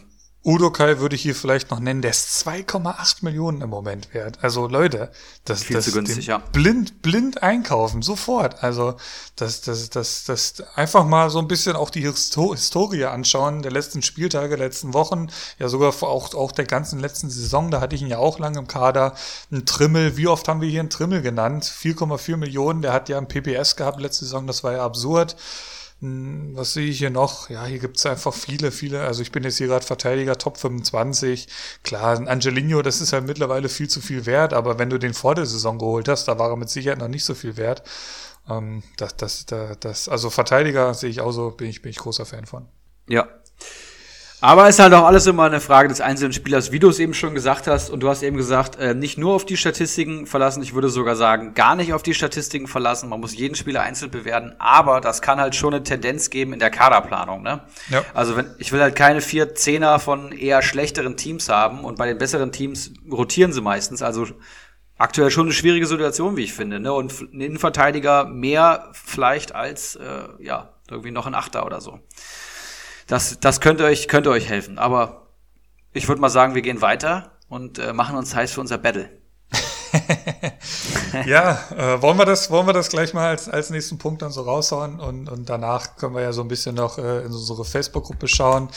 Mm, ja, gut, wie, dann erkläre ich erstmal, was wir so jetzt hier uns so vorgenommen haben. Und zwar, wir haben vier Kategorien. Ich lese sie jetzt hier einfach mal vor. Ähm, die, die wissen wir auch schon seit ein paar Tagen. Also wir konnten uns jetzt hier so ein, zwei, drei Tage darauf vorbereiten. Wir wissen nicht, welchen Spieler der andere genommen hat. Also wir haben, wir haben es so gelöst, dass, dass ich, Erik, äh, zwei Kategorien genannt habe, von, von welchem Verein ich diesen Spieler da ausgesucht habe. Und so haben wir da halt, halt, halt abgeglichen. Ähm, und so haben wir uns da quasi angenähert. Nicht, dass wir hier jetzt mit den gleichen Spielern um die Ecke kommen. Das war jetzt nicht der Fall. Das wird auch nicht der Fall sein hier heute Abend. Wir haben wie folgt äh, die vier Kategorien. Kategorie eins beste Big Gun bis Weihnachten ab sieben Millionen. Zweite Kategorie, diesen Spieler unter zwei Millionen sollte sich jeder Manager schnellstmöglich in sein Team holen. Dritte Kategorie, dieser Spieler wird nach der Länderspielpause so richtig aufdrehen. Und Kategorie 4, dieser Spieler hat bisher überperformt und wird nach der Länderspielpause nicht mehr so rasieren, habe ich hier stehen. Das sind die vier Kategorien, die wir uns so ein bisschen im Vorfeld ausgedacht haben. Und da hat jetzt jeder quasi einen Spieler mitgebracht. Wir würden das jetzt so machen, wir, jeder von uns stellt seinen Spieler so ein bisschen kurz knapp vor. Danach, ja, debattieren wir so ein bisschen darüber, diskutieren so ein bisschen darüber. Und ja, genau, wie schon anfangs gesagt, würden wir dann irgendwie in den kommenden Tagen ähm, eine Umfrage quasi, vier Umfragen in unsere WhatsApp-Gruppe stellen. Da könnt ihr dann bitte abstimmen, wer denn eurer Meinung nach ja hier den besseren Kandidaten mitgebracht hat, wer die besseren Argumente gebracht hat und dementsprechend abstimmen und dann auch gerne unter den Umfragen auch kommentieren. Wieso, weshalb, warum, wen haben wir vielleicht übersehen oder vergessen, wen hättet ihr mitgebracht, wieso hättet ihr den mitgebracht? Und auch da wird dann gerade unter diesen Umfragen wieder mit Sicherheit sehr, sehr viel, viel äh, Know-how und ähm, viel, viel gutes Wissen einfach zusammenkommen. Glaube ich auch. Ich bin sehr gespannt, äh, was du für Krampen mitgebracht hast und wen ich da, da äh, entgegenstellen darf. Meine vier Jungs, die ich hier an der Seite habe, die sind äh, handverlesen, ne? Wie der, wie der Obst, Obstbauer, der durch seine Plantage geht und wirklich die, nur die reifsten Früchte äh, pflückt. Ich habe wirklich richtige Granaten dabei und ich bin sehr gespannt, was du äh, dagegen stellen kannst. Ja, wie machen wir es denn? Ich würde sagen, äh, immer abwechselnd. Ähm, mhm.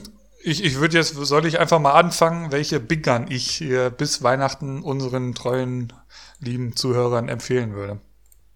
Ich würde, ich würde äh, erstmal mit dem Negativen anfangen und dann natürlich okay. uns in Rage reden. Das heißt, fang gerne an mit dem Überperformer, der nach der Länderspielpause einbrechen wird. So, da muss ich ja jetzt hier erstmal schauen. Äh, Überperformer. Okay, ja, können wir auch gerne machen. Ähm, ich überlege jetzt noch kurz. Ja, doch, nö. Ich, ich stelle jetzt einfach mal kurz hier meinen Überperformer vor. Und von diesem jungen Mann würde ich dann auch äh, ja die Finger lassen, einfach in, in sehr, sehr naher Zukunft. Ich kann es euch nur wirklich empfehlen. Und über Performer, da muss man ja auch schauen, wer hat denn auch bis hierher, bis Stand heute auch äh, abgeliefert. Und da ähm, kommt man dann schnell auf Leonardo Bittencourt. 34 Punkte nach sieben Spieltagen, PBS 4,86, zwei Tore, eine Vorlage. Das liest sich alles schon ja wirklich richtig, richtig gut. Ähm, ja, Glückwunsch an alle Manager, die vom Beginn der Saison an auf ihn gesetzt haben. Da bekam man für circa ja vor der Saison drei Millionen ähm, wirklich einen soliden Spieler jetzt so rückblickend. Ähm, aktuell liegt er sogar über fünf. Und ich sage euch, wie es ist. Äh, jetzt ist der richtige Moment, ihn zu verkaufen. Jeder, der die Bremer Spiele gesehen hat, äh, hat gesehen, wie verunsichert und planlos diese Mannschaft noch herumläuft. Ähm, die haben gespielt gegen schwache Kölner, gegen Frankfurter, die nichts auf die Kette bekommen für die, sag mal, für die Ansprüche, die sie haben sollten. Hoffenheimer, die Schwierigkeiten mit der Dreier Dreifachbelastung haben. Freiburger, die, die keinen guten Saisonstart spielen. Bielefeld, Schalke, Hertha. Also das sind alles Teams, die man, ja, da, da muss man vielleicht auch wirklich aktuell was holen. Das haben die Bremer soweit auch gut gemacht, gut gelöst bis hierher. Ähm, stehen in, in der Tabelle ja auch ganz gut da. Aber jetzt ist halt, jetzt kommen da halt Mannschaften mit Blick auf den Spielplan. Also da kommen die mit dieser Spielweise, die die zuletzt gezeigt haben, nur noch auf die Fresse. Es geht am Wochenende los gegen Bayern München, dann gegen Wolfsburg, Stuttgart, Leipzig, Dortmund und dann gegen Mainz. Und dann ist, dann ist Heiligabend, also viel Spaß. Ähm, wenn man das, das Mainzer Spiel jetzt noch so rausnimmt, wie, wie zum Teufel soll, soll Bremen da irgendwas reißen? Und dementsprechend wird halt auch Bittenkur nicht viel dran ändern können und, und wird dementsprechend eine ganz schwache Punkteausbeute haben und, und starke Marktwert sinken. Ich habe hier einfach mal eine Punkteprognose mitgebracht. Ähm, der holt keine fünf Punkte oh. bis Heiligabend. Boah. Wie viel? Fünf Punkte, habe ich das richtig verstanden? Ja gut, der wird auf jeden Fall mehrfach Minus holen, bin ich der Meinung. Fünf und Punkte. Insgesamt, also der startet quasi heute bei null ja, und, verstehe und hat, mhm. hat bis Weihnachten fünf Punkte am Konto. Das ist meine Punkteprognose für Leonardo Bittencourt. Da machen wir hier mal einen Cut. Äh, Philips o Überperformer, der nach der Länderspielpause einbrechen wird. Und ähm, ja, dem muss ich noch, noch äh, schlechteren Spieler, noch einen tieferen Fall dagegen setzen. und ähm, ich habe mich für jemanden entschieden, der so weit mit dem Kopf in den Wolken ist, dass er eigentlich nur tief äh, fallen kann. Denn ich habe mitgebracht Sasa Kalajdzic vom VfB Stuttgart. Ja, Stuttgarts Hightower habe ich ihn mal genannt. Ich war ähm, tatsächlich dieses Jahr das erste Mal in Stuttgart und ähm, das Stadtwahrzeichen ist ein Fernsehturm und das könnte auch Sasa Kalajdzic sein. 23 Jahre alt, zwei Meter groß, also wirklich, wirklich ein riesen Stürmer, obwohl er nur knapp 55 Prozent seiner Luftzweikämpfe gewinnt diese Saison. Das heißt, das größte Attribut von ihm hilft ihm nicht mal ähm, aktuell auf dem Platz. Und bei Kalajdzic ist es so, dass sich halt Gonzales verletzt hat und deswegen muss der ran, ne, von Anfang an. Und wir wissen, wie stark Stuttgart drauf ist. Und Kalajdzic war halt jemand, der einfach Tore geschossen hat. Ähm, der die eine oder andere Vorlage gegeben hat, der aber wirklich Sebastian Andersson mäßig wenig ins Spiel eingebunden ist. Und jetzt haben wir die blöde Situation, dass wir einen hochtalentierten Spieler haben, bei einem Communio-Marktwert von 5,36 Millionen. Ich habe ja leider den Fehler gemacht, ihn bei dreieinhalb zu verkaufen. Da sind mir einige Millionen durch die Lappen gegangen. Deswegen bin ich stinksauer auf ihn. Nicht auf mich natürlich. und ähm, ihr habt es bestimmt alle mitbekommen. Letztes Spiel nur Bank und seit vier Spielen torlos. Ja, also das heißt, der Hightower liefert gar nicht mehr ab und ähm, ist natürlich jetzt auch bekannt. Stuttgart wird ernster genommen. Das ist nicht mehr der Aufsteiger, wo keiner weiß, wo, wo, wo man dran ist, sondern immer wenn Kalajdzic spielt, wird er halt besonders gedeckt und er ist eben nicht so quirlig und wendig wie Gonzales, der jetzt, ähm, der jetzt die Startelf bekleidet hat, der ein herausragendes Spiel gegen Frankfurt gemacht hat der ähm, ein PPS von 6 hat, der in den letzten beiden Spielen getroffen hat. Klar, zwei Elfmeter, aber Wayne. Kalajdzic sitzt auf der Bank und das bei einem Comunio-Marktwert von 5,36 Millionen. Das heißt, der ist noch teurer als Bittenkurt. Wird bestimmt immer eingewechselt werden. Da bin ich mir ziemlich sicher. Vielleicht schießt er auch noch ein Tor. Aber ich habe ihn auch schon spielen sehen. Er ist wirklich jemand, der dem Spiel nicht so viel gibt, wie man denken sollte und einfach nur ein Abschlussschirmer. Und ähm, jeder, der Gonzales gesehen hat, der weiß, dass Kalajdzic jetzt erstmal die zweite oder dritte Geige spielen wird. Und ähm, ja, ich würde mal sagen, der Marktwert wird unter drei Millionen liegen, auf jeden Fall ähm, gegen Weihnachten. Ich glaube, dass er mehr als fünf Punkte holen wird, aber ja, die Fallhöhe ist bei zwei Metern natürlich auch deutlich größer. ähm, ja gut, können wir eigentlich mit der nächsten Kategorie weitermachen, weil ich habe gewonnen, oder? Ja, ähm, also jeden, wenn wir jeden Bremer jetzt hier fragen, ob Leo Bittencourt ein Überperformer ist, also meine, meine Cousine ist große, große Bremen-Fan und die bestätigt mir immer wieder, Leo Bittencourt ist der Einzige, der die Kohlen aus dem Feuer holen kann. Jemand, der gerade als einziger mal wirklich abliefert, ähm, als Söldner gekommen und spielt sich da fest in der Mannschaft. Jedem Bremer geht bei ihm das Herz auf, ist ein Fanliebling, hat die ein oder andere, das ein oder andere Traumtor schon geschossen. Also wenn du die Bremer gegen dich haben willst, dann okay. Bin mir ziemlich da sicher, hab, dass da hab, geholt Da habe ich, da hab ich gar kein Problem. Ich aus meinem Elfenbeinturm hier, äh, da kommen die Bremer ja gar nicht dran. Also Bittenkurt, ich habe ja den Spielplan jetzt bis Weihnachten verlesen und Bittenkurt wird daran nichts ändern. Ich habe wirklich mehrere Bremer Spieler jetzt gesehen und auch wir hatten auch schon Konstantin hier, der auch schon also wie wie einfach dargestellt, wie wie wackelig dieses Gebilde Bremen ist. Und dieser Spielplan, der der wird die werden nur noch auf die Fresse kriegen. Also daran hat ja jetzt auch wird auch nichts mehr diese diese ich weiß gar nicht, wie viele Punkte sie haben, also auf jeden Fall obere äh, obere Tabellenhälfte die werden, die werden jetzt durchgereicht und Bittenkurt ist einfach jemand, der, der wird da nicht das Ruder rumreißen können. Also ich weiß nicht, wann ein Füllkrug, also der ist, fehlt ja, glaube ich, auch noch so ein bisschen. Also nach vorne hin wird das einfach verdammt, verdammt schwierig. Und Bittenkurt ist dann einfach, ja, der steht ja auch von, von Beginn an jedes Mal auf dem Platz. Also dein Kalajdzic, der, der wird vielleicht immer mal wieder eingewechselt. Klar, auch viel zu teuer und so, gar keine Frage. Und du hast da gute Punkte rangebracht. Aber Bittenkurt wird halt von Anfang an auf dem Platz stehen und die Minuspunkte bringen. Und zwar mehr wie, mehr wie einmal. Ähm, also das, das wird ja jetzt gegen Bayern München äh, schon losgehen. Und, und dann für das Geld, also Leute, verkaufen, ab, weg und äh, da zum Beispiel einen schönen, vernünftigen Innenverteidiger. Also da kriegst du ja fast zwei Boyatas für. Das muss man sich mal vorstellen. Und dementsprechend, ja, ähm, Leute, stimmt für Bittenkurt ab. Hast du noch was für Kalajdzic irgendwie zu sagen? Oder willst du meinen Bittenkurt noch schlecht reden? Oder hast du noch irgendwas? Ich sag nur Bittenkurt PPS von fast fünf. Mehr möchte ich hier nicht sagen. Ähm Ihr müsst euch jetzt so einen, so einen geilen Jingle vorstellen, so Round One. Und jetzt kommt dann gleich Round Two. Ja, ähm, aber, aber da muss ich auch noch mal zu deinem PPS was sagen. Ich habe ich hab, ich hab die oh. Gegner, ich habe die Gegner vorgestellt. Also schwache Hoffenheimer, Frankfurter, die nichts auf die Reihe kriegen. Also das sind ja alles so Punkte. Klar, da, da muss halt Bremen auch punkten. Das haben sie jetzt auch, wie gesagt, vernünftig getan. Ich denke, ich habe da alle Punkte angebracht. Wenn nicht, spult noch mal kurz ein paar Minuten zurück. Und äh, dann werdet ihr wissen, für wen ihr abstimmen solltet. Da wollte ich das hier gerade smooth abmoderieren mit irgendwelchen ähm, selbst ausgedachten Jingles und äh, da kann ich nur noch mal sagen, da holt mir Philipp mich hier zurück, getroffene Hunde bellen, ne? Also. oh Gott, oh Gott, oh Gott. Ja, also nach dem 1-0 für mich würde ich sagen, gehen wir in die nächste Kategorie, die du Bitte. aussuchen darfst und äh, ich fange gerne an. Die ich aussuchen darf. Ja, gut, dann, ähm, das war jetzt bei mir Kategorie 4, dann, dann zäumen wir das Pferd von hinten auf. Ich würde sagen, wir machen weiter mit dieser Spieler wird nach der Länderspielpause so richtig auftreten. Ja, und da habe ich ähm, das Gegenteil von Sasa Kalajdzic genommen. Jemand, der ganz weit unten ist im Vergleich zu ihm. Äh, jetzt nicht, was die Körpergröße betrachtet, aber ähm, was den PPS anbetrifft. Und ich möchte euch noch nicht sagen, wer es ist, aber der PPS steht momentan bei 1,43. In sieben Einsätzen hat er zehn Punkte geholt. Also wirklich unterirdisch. Das klingt im ersten Moment nach Wladimir Darida, aber selbst der hat mehr Punkte auf dem Konto. Und ich rede halt von jemandem, den ich immer Mr. Germany getauft habe, der gerade ähm, in der Nationalmannschaft gut aufspielt und ein richtig wichtiger Spieler jetzt schon ist für sein Team und auch für die Nationalmannschaft. 23 Jahre alt, wie Kalajdzic auch. Und wer könnte es sein? Es ist Florian Neuhaus. Borussia Mönchengladbach ist seine Heimat. Ähm, größter Erfolg habe ich mir angeschaut bei transfermarkt.de ist Zweitligameister mit Düsseldorf. Na, da hat aber Hut ab. Ähm, Flo Neuhaus, habe ich schon gesagt, PPS momentan wirklich unterirdisch. 1,43 Punkte im Schnitt.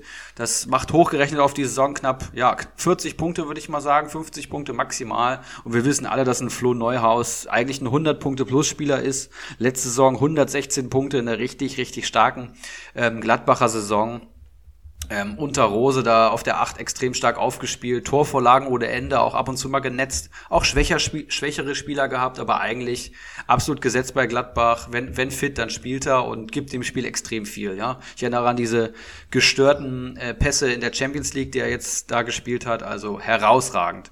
Dann Gladbach muss man sagen. Nächst, der Spielplan ist wie geleckt. Ja, die nächsten Gegner Augsburg, Schalke, Freiburg, Hertha, Eintracht und Hoffenheim. Ähm, ne, Eintracht muss man abwarten, aber die anderen fünf sind doch wirklich gef gefundenes Fressen für eine Mannschaft, die 6-0 in der Champions League Schachtjor Donetsk wegwatscht und da wird auch Florian Neuhaus wieder eine Rolle spielen, ich bin mir ziemlich sicher.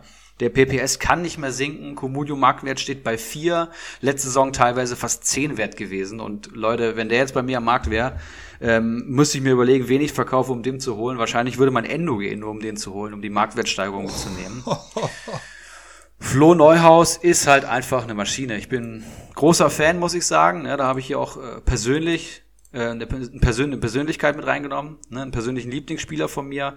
Und ähm, ja, mehr muss ich hier, glaube ich, nicht sagen. Gut, ja, ich bin wie folgt an diese Kategorie gegangen. Also er sollte, dieser Spieler sollte bezahlbar sein. Er sollte Punkte sowie Marktwertpotenzial haben. Er sollte ein leichtes Programm bis Weihnachten haben. Der sollte die letzten Wochen, ja, zumindest mal schon nah an der Startelf, wenn nicht schon ein absoluter Stammspieler sein. Wenn man sich das also, all das so ein bisschen so anschaut, ähm, bleiben eigentlich gar nicht so viele Spieler übrig, so, wenn man immer, wie gesagt, die, die Kategorie, wer wird nach der Länderspielpause so richtig aufdrehen, da muss man natürlich auch schauen, wer ist denn bisher ja ein bisschen so unterperformt. Und da kommt man auf Jonathan Schmid. Da wirst du vielleicht, du hast den ja, glaube ich, im Kader, wirst da vielleicht ein Lied von singen können. Ähm, ja, nimmt man vielleicht auch, hat man vorher so ein bisschen überlegt, nimmt man den Stöger, wie sieht's mit dem Möwald aus, wie sieht's mit dem Jong aus Freiburg aus. Aber ich habe mich dann doch für, für, für Jonathan Schmid entschieden, der jedem Manager natürlich bekannt sein sollte, ähm, aber, aber halt ganz schwach in die Saison gestartet ist. 13 mickrige Pünktchen nach sieben Spieltagen, kein Tor, keine Vorlage. Vor der Saison für, wurde der für über 5 Millionen gehandelt. Ähm, mittlerweile ist er bei 2,3 Millionen angekommen. Aber warum sollte sich das halt nach der Länderspielpause ändern, werdet ihr euch jetzt berechtigterweise fragen. Ich sag's euch, Freiburg hat gegen sieben der neun Mannschaften aus der oberen Tabellenhälfte jetzt schon gespielt. Die nächsten drei Gegner zu Hause gegen Mainz, auswärts in Augsburg und dann zu Hause gegen Gladbach. Allein in diesen drei Partien habe ich mir mal äh, angeschaut, hat er in der letzten Saison 22 Punkte geholt. Ja, okay, da war auch ein Tor gegen Mainz dabei am ersten Spieltag, aber wer sagt, ähm, dass man, man muss ja jetzt auch nicht davon ausgehen, dass Jonathan Schmid ähm, bis Weihnachten jetzt ohne direkte Torbeteiligung bleibt, ähm, wie, wie jetzt die letzten sieben Spieltage. Ähm, nach diesen drei Spielen, die ich euch jetzt hier gerade vorgelesen habe, geht's dann weiter gegen Bielefeld, Schalke und Hertha. Also hier ist einfach ein Spieler für 2,3 Millionen zu haben, der bis Weihnachten Weihnachten meine Punkteprognose ähm, 15 bis 20 Punkte holen kann, wenn nicht sogar deutlich, deutlich mehr, wenn er noch wirklich anfängt, jetzt hier auch mal Scorer-Punkte zu sammeln. Dementsprechend Jonathan Schmid, mein Pick für diese Kategorie. Das ist natürlich eine clevere Nummer, ne? Einen Spieler zu nehmen, den ich im Kader habe, dann kann ich mir aussuchen, ob ich da jetzt noch dagegen argumentiere. Ich oder wusste das überhaupt nicht, ich schwör's dir bei Gott. Das ist doch gelogen. Oder meinen eigenen Spieler jetzt hier runter machen muss, nur um meinen Flo Neuhaus hier zu pushen. Also wirklich eine freche das, Nummer. Du, du, hast das eben in so einem Nebensatz erwähnt. Ich wusste das wirklich nicht. Aber okay, ich fange schon mal an mit deinem Neuhaus. Klar, du hast die Spiele gegen Augsburg, gegen Schalke, gegen Freiburg. Hast du alle angesprochen. Aber Thema Rotation. Spielt der Neuhaus die ganzen Spieler? Ich weiß es nicht. Der, Ja. der Spielplan bis Weihnachten ist brutal für Gladbach. Die spielen noch dazwischen gegen Donetsk, gegen Inter Mailand. Das nur, nur in diesen drei Spielen, die du eben vorgelesen hast. Danach geht's dann weiter gegen Real Madrid. Dann geht's gegen Berlin, die sich die ganze Woche ausruhen können und, und quasi auf das Spiel vorbereiten können. Dann geht's gegen Frankfurt, die die gleiche Situation haben. Dann geht's gegen Hoffenheim. Gut, da können sie vielleicht wieder was reißen. Aber da auf Neuhaus zu setzen, hm, uh, schwierig.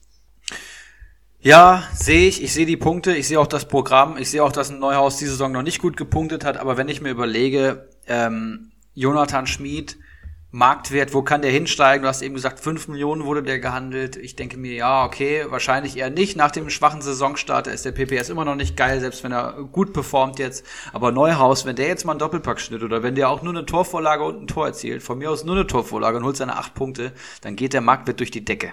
Und das kann mir ein Schmied nicht geben.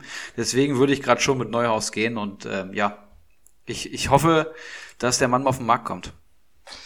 Gegen Mainz hat er 60 Minuten gespielt, null Punkte geholt. Wann hat er hier noch null Punkte geholt? Beim 1-1 gegen Wolfsburg. Jetzt hat er hier beim 4-3, da, da musste mir mal gut, da hat er in der Halbzeit ausgewechselt worden, holt auch nur einen Punkt. Oh, für das Geld, also da würde ich dann doch eher mit Jonathan Schmid gehen, liebe Leute. Auch da werden wir wieder eine Umfrage in die Facebook-Gruppe stellen. Ihr habt unsere Argumente gehört, es sei denn, Erik fällt mir jetzt hier noch bei dieser Abmoderation ins Wort. Und, und äh, dementsprechend, des, dementsprechend würde ich sagen, ja, stimmt ab, kommt überhaupt auch erstmal in unsere Facebook-Gruppe. Wie gesagt, ich glaube, wir, wir knacken bald die 150, wenn ich das eben richtig gesehen habe. Ähm, vielleicht, vielleicht schaffen wir das ja noch bis äh, da die Umfrage. 146 sind wir, Wahnsinn. Das ist noch gar nicht so lange her, da haben wir gerade die 100 geknackt. Also und ich kann es euch wirklich nur wärmstens empfehlen. Also wir haben ja, wir haben ja ähm, so so mal eben in die Runde geworfen jetzt vor ein paar Tagen. Äh, haut mal raus, äh, was können wir noch so ein bisschen in der in dieser Special-Folge hier ähm, so besprechen? Und da kam wirklich 10, 20 Minuten äh, später waren hier so viele geile Beiträge schon wieder drunter. Vielen, vielen Dank an alle, die da auf jeden Fall äh, sich beteiligt haben. Gehen wir ja nachher noch mal ein bisschen drauf ein. Aber ich würde sagen, äh, Kategorie 3, Erik, wie geht's weiter? Bevor wir an die beste Big Gun bis Weihnachten gehen, was ja natürlich die Königskategorie ist, ähm, würde ich mir gerne von dir anhören, ein Spieler unter zwei Millionen, den jeder Ja. im Team haben sollte. Und ich frage mich natürlich jetzt schon, wen von deinen Jungs du jetzt hier vorstellst. Okay, okay. Es ist tatsächlich so. Es ist tatsächlich so. Das ich habe so auch da, da wieder lange überlegt. Aber auch da muss man natürlich rangehen und so ein bisschen schauen. Klar, einmal Marktwertpotenzial, aber wir sind halt auch eben alle Communion-Manager und ich gehe halt auch immer so ein bisschen davon aus, dass wir in kompetitiven Ligen spielen an alle Manager da draußen. Wie das eben bei uns der Fall ist, 18er Ligen etc. etc. Da musst du halt auch viele Spieler mitnehmen, wo halt nicht nur Punkte ähm, äh, Potenzial ist, sondern eben auch Marktwertpotenzial. Ja, und ähm, wie gesagt, wir haben die Kategorien ja auch schon vor ein paar Tagen abgeklärt und ich habe wirklich von, von Tag zu Tag gehofft, hoffentlich steigt er nicht allzu krass, damit ich ihn noch mit in diese Kategorie nehmen kann. Marin Pongracic. Klar, der Typ ist, ist in gewisser Weise auch noch so eine kleine Unbekannte. Haben wir alles auch schon drüber geredet. Wenn man sich so ein bisschen die letzte Saison anschaut, den Doppelpack abzieht, die rote Karte abzieht, dann, dann bleibt da im, im Ende des Tages ein solider Verteidiger stehen. Was mir da so ein bisschen in der Diskussion zu kurz kommt, das waren seine ersten Bundesligaspiele. Der war da 22 Jahre alt, kam aus Salzburg, kommt übrigens aus der, aus der Bayern-Jugend, habe ich dann äh, heute erfahren im, äh, beim Recherchieren. Ähm, und ähm, ja, kommt jetzt, kommt jetzt aus einer, aus einer langen Krankheit wieder, ist jetzt wieder fit, war jetzt schon äh, zwei, drei Wochen wieder Mannschaftstraining, war jetzt äh, bei der Nationalmannschaft, hat für Kroatien debütiert, also wirklich beide Spiele von Beginn an gespielt mit einem Luka Modric und wie sie alle heißen. Ähm, ist dann, äh, dazu kommt noch ähm, Lacroix, musste jetzt im Freundschaftsspiel unter der Woche angeschlagen ausgewechselt werden, ist wohl halb so wild, aber eben, ja, der andere Innenverteidiger Brooks, der ist halt Brooks, äh, weiß jeder Bescheid, äh, immer wieder ein Bock drin. Deswegen hat er sehr, sehr, sehr gute Chancen, ab dem nächsten Spieltag in der Startelf zu stehen. Die nächsten Gegner von Wolfsburg, Schalke, Bremen und Köln. Genau die richtigen Spieler, äh, genau die richtigen Gegner, um wieder, um wieder Bundesliga-Luft zu schnuppern, Erfahrung zu sammeln und dann richtig steil zu gehen. Punkte wie Markt marktwerttechnisch ganz klares heißes Eisen für nochmal unter zwei Millionen. Also der kostet 1,97 irgendwie im Moment. Ähm, ja, also eins der heißesten Eisen, die es da draußen auf den Märkten zu holen gibt. Ja, das war mir so klar, dass der Philipp äh, in den, im eigenen Kader wühlt, um hier einfach nur eine Gelegenheit nicht zu verstreichen zu lassen, seine eigenen Jungs zu pushen. Und dann hat er dann noch Bayern Jugend bei transfermarkt.de gesehen, da ist natürlich ist er natürlich komplett durchgegangen. Ja, sicher. Aber aber ich habe hier wirklich einen heißen Mann mitgebracht, ähm, den ich euch vorstellen möchte. Den habe ich auch schon mehrfach in diesem Podcast erwähnt. Ich halte sehr, sehr viel von ihm und ich bin auch hier in Lauerstellung. 22 Jahre alt, ich habe ihn genannt, der Defensivspezialist. Ähm, Verein sage ich noch nicht und ich sage noch nicht viel. Äh, Comunio Marktwert 1,85 Millionen, Tendenz stark steigend. Ist Innenverteidiger, Rechtsfuß und wird vermutlich in der Dreierkette eingesetzt. Ähm, hat vier Punkte geholt in einem, in einem Einsatz. Macht einen PPS von vier, obwohl bei einem Einsatz kann man natürlich nicht von dem, P von dem PPS ähm, sprechen. Von wem rede ich hier? Es ist Konstantinos Mavropanos vom VfB Stuttgart. Ich hätte auch vier Stuttgarter nehmen können, tatsächlich für alle Kategorien, obwohl Gonzales noch nicht äh, die sieben geknackt hat. Aber äh, Mavropanos auf jeden Fall eine krasse Kaufempfehlung. Ähm, den sollte wirklich jeder im Team haben, denn jeder hat mittlerweile, der den Podcast hört, hört gecheckt, was der Kerl fabriziert hat letztes Jahr in Nürnberg kommt vom FC Arsenal, ist ein herausragender Innenverteidiger und wurde in die zweite Liga verliehen. Es ist natürlich schwierig, bei Arsenal Spielpraxis zu sammeln. Dann gehst du in die zweite deutsche Liga und da hat der Kerl wirklich rasiert. Kann man wirklich sagen, wenn man auf YouTube Mafropanos eingibt, dann kommen einfach nur Szenen, wie der Kerl Sokrates Papastotopoulos mäßig in äh, Bälle reinspringt gegen HSV. Äh, momentan mit Meniskusriss außer Gefecht gesetzt gewesen, aber der Kerl kommt wieder und wird stärker zurückkommen als jeder andere. Ich bin mir ziemlich sicher, die neue Dreierkette beim VfB Stuttgart wird dann heißen Kempf, Mavropanos und ja, das ist dann schon die Frage, ist es ein Stenzel überhaupt noch? Ich bin mir gar nicht sicher. Wer hat da überhaupt gespielt? Moment, Anton, Kempf und Stenzel haben da gespielt. Okay, dann würde ich mal sagen, Kempf, Anton und Mavropanos werden die neue Dreierkette des VfB äh, sein. Ihr wisst alle, wie gut Stuttgart spielt und Mavropanos ist da jemand sogar, der der beste der drei Innenverteidiger werden kann tatsächlich. Also jemand mit extrem viel Potenzial, den ich in zwei Jahren schon in der Premier League sehe, wenn er fit bleibt. Ein richtig, richtig guter Junge. PPS letzte Saison in der zweiten Liga, fast fünf ohne eigenes Tor und nur zwei Spiele zu null in der gesamten Rückrunde. Ähm, das allein zeigt, wahnsinnig, wahnsinniger Typ. Tacklings pro Spiel 4,0. Ja. Interceptions sind sogar, das ist ja noch besser. Gewonnene Zweikämpfe fast 70 Prozent. Mehr möchte ich hier nicht sagen. Konstantinos Mavropanos und damit das 3 zu 0. Wie kann man sich denn selbst so ins Ausschießen, indem man seinen sein Pick hier mit Papastadopoulos vergleicht? Also wie, wie kann man denn sich selbst so ins Ausschießen, Erik? So kenne ich dich ja gar nicht und irgendwelche YouTube-Videos. Also wenn ich YouTube-Videos schneide, dann, dann mache ich dir auch den Mr. Chancentod als, als Spieler des Jahres. Also ähm, ja, mutig ähm, bei der Konkurrenzsituation. Du hast es selbst angesprochen, da musstest du selbst erstmal genau überlegen, wen soll der da eigentlich verdrängen? Ich weiß es nicht. Ähm, also Stuttgarter Verteidigung, dazu hat er sich noch einen Meniskus gerissen, sehe ich hier gerade. Also der, so, der fehlt ja auch schon seit einem Monat und einer Woche. Der, der äh, Pongracic ist hingegen, der ist schon seit drei, vier Wochen wieder im Training, hat jetzt äh, sein Nationalmannschaftsdebüt gegeben. Der ist heiß ohne Ende. Ja, und dem, dementsprechend ist richtig, wie du gerade schon gesagt hast, 3 zu 0, nur halt eben nicht für dich, ne? Ja, jetzt tritt er hier so nach. Da muss ich natürlich auch nochmal ausholen. Marin Pongracic, wenn ich mir dem seine Saisonstatistiken anschaue. Letzte Rückrunde ist er gekommen, kam als äh, teurer Spieler zum VfW Wolfsburg, 26 Punkte in der Rückrunde geholt. Da fallen einem fällt einem sofort der 28. Spieltag ein. Zwei Tore gegen Leverkusen. Ach, was ist das für ein geiler Spieler?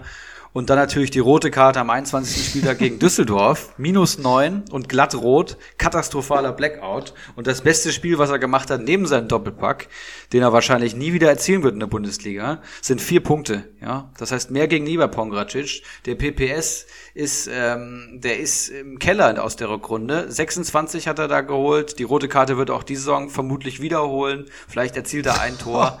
Das heißt, ich würde sagen, selbst wenn er spielt, am Saisonende maximal 50 Punkte und alle, die sie teuer geholt haben, aufgrund dieser Folge oder aufgrund der Folgen davor, Philipp Pushing ja schon seit Wochen, die werden sich dann ärgern und werden sich denken, hätte ich mal den Mafropanos geholt.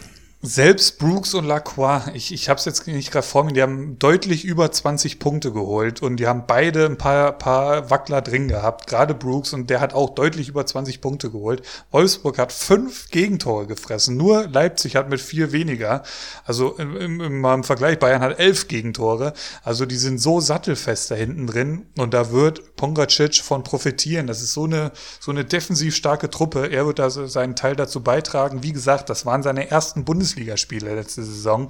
Der kam, der war da frisch hingewechselt und äh, dementsprechend hat er das vernünftig gemacht. Der, der, wie gesagt, die nächsten Gegner sind auch genau richtig, um da jetzt wieder reinzukommen.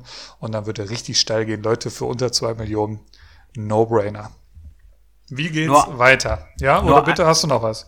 Einen letzten Satz zu Pongracic. Nur ein Spiel der gesamten letzten Rückrunde konnte Wolfsburg mit ihm in der Startformation zu Null spielen. Ja, und dann sind wir bei der letzten Kategorie. Es ist die beste Big Gun ab 7 Millionen. Und ähm, ich glaube, du fängst an, oder? Äh, weiß ich gar nicht. Wir hatten jetzt gerade angefangen. Hab ich angefangen? ich weiß es nicht mehr. Warte mal, Kalajdzic, Neuhaus, Mavropanos. Komm, ich mach's. Komm, ich mach's. Ich kann's mir kaum noch anhören, weil danach können wir eigentlich schon aufhören. Denn ja, auch da wieder so ein bisschen, äh, worauf achtet man, wenn man für viel Geld jemanden haben möchte, der bis Weihnachten die Liga rockt, er sollte leichtes Programm haben, er sollte möglichst keinen europäischen Wettbewerb mitspielen, er sollte unangefochtener Stammspieler sein und, und das habe ich jetzt erst rausbekommen, der nicht mal äh, Länderspielpause sollte der bestmöglich machen und das habe ich alles vereint in einen Spielern. Es ist natürlich Wout Weghorst. Wenn man sich all diese Punkte anschaut, dementsprechend nach Spielern sucht, ähm, dann, dann kann man nur auf ihn kommen, da kommt man an ihm nicht vorbei. 9,1 Millionen für den Stürmer, dessen nächsten drei Gegner Schalke, Bremen und Köln sind. Eigentlich könnte ich hier schon aufhören, ich gebe euch noch mehr. Schwieriger Saisonstart für Wolfsburg bisher gewesen. Kack Euroleague-Quali spielen mussten sie, ähm, bei der sie dann auch noch in allerletzter Sekunde rausgeflogen sind. Was denen jetzt aber zugutekommen wird, ganz klar, keine Dreifachbelastung, dazu noch viel, viel Verletzungspech gehabt, äh, die jetzt alle wiederkommen übrigens. Dazu noch in der Offensive meiner Meinung nach mit Philipp sehr gut verstärkt. So Memedi kannst du komplett äh, auf die Bank setzen. Äh, mit Philipp da wirklich einen guten Mann hingestellt, der auch schnell sich jetzt in die Startelf gespielt hat. Von Spieltag zu Spieltag, da kann man jetzt mehr erwarten. Ähm, da, davon wird halt eben auch Weghorst äh, profitieren keine Länderspielstrapazen. Der sitzt jetzt die ganze Zeit zu Hause rum, wartet drauf, dass er am Samstag um 15.30 Uhr gegen desolate Schalker von alleine gelassen wird. Und all diese Faktoren machen Weghorst ganz klar zum heißesten Bickern bis Weihnachten. Punkteprognose bis Weihnachten, das sind sechs Spiele, 20 bis 25 Punkte Minimum. Das war's hier schon. Ja, reicht doch. Also wollen wir aufhören oder ja, eigentlich können wir dicht machen, ne? Ganz froh sein, dass ich mir den Namen meines nächsten Spielers noch nicht tätowiert hätte. Aber bei, ich habe nach äh, Artikeln, ich habe äh, Spieler gegoogelt, bin dann auf News gegangen und habe mir Artikel durchgelesen, natürlich auch von unabhängigen Sportmagazinen aus ganz Europa und bin auf einen Namen gestoßen, von dem ich glaube, dass wir ja einen der besten, den, ja, einer der besten Spieler auf seiner Position in ganz Europa, wenn möglich auf der ganzen Welt aktuell in der aktuellen Form haben. Also, und das in der Bundesliga. Beste Jetzt kommst Bickern. du aber nicht mit Lewandowski hier um die Ecke. Ach, Philipp. Beste Bickern ab sieben Millionen bis Weihnachten kann eigentlich nur einer sein. Es ist jemand, der jetzt schon ja, wahnsinnig wichtig ist für seine Mannschaft, der nicht mal fest verpflichtet worden ist, der ist nur geliehen, habe ich gesehen, und jetzt schon nicht mehr wegzudenken ist in einer Mannschaft, wo eigentlich nur rotiert wird, wo wenig Leute einen Stammplatz haben, bis auf äh, Sabitzer und Upamecano, würde ich mal sagen.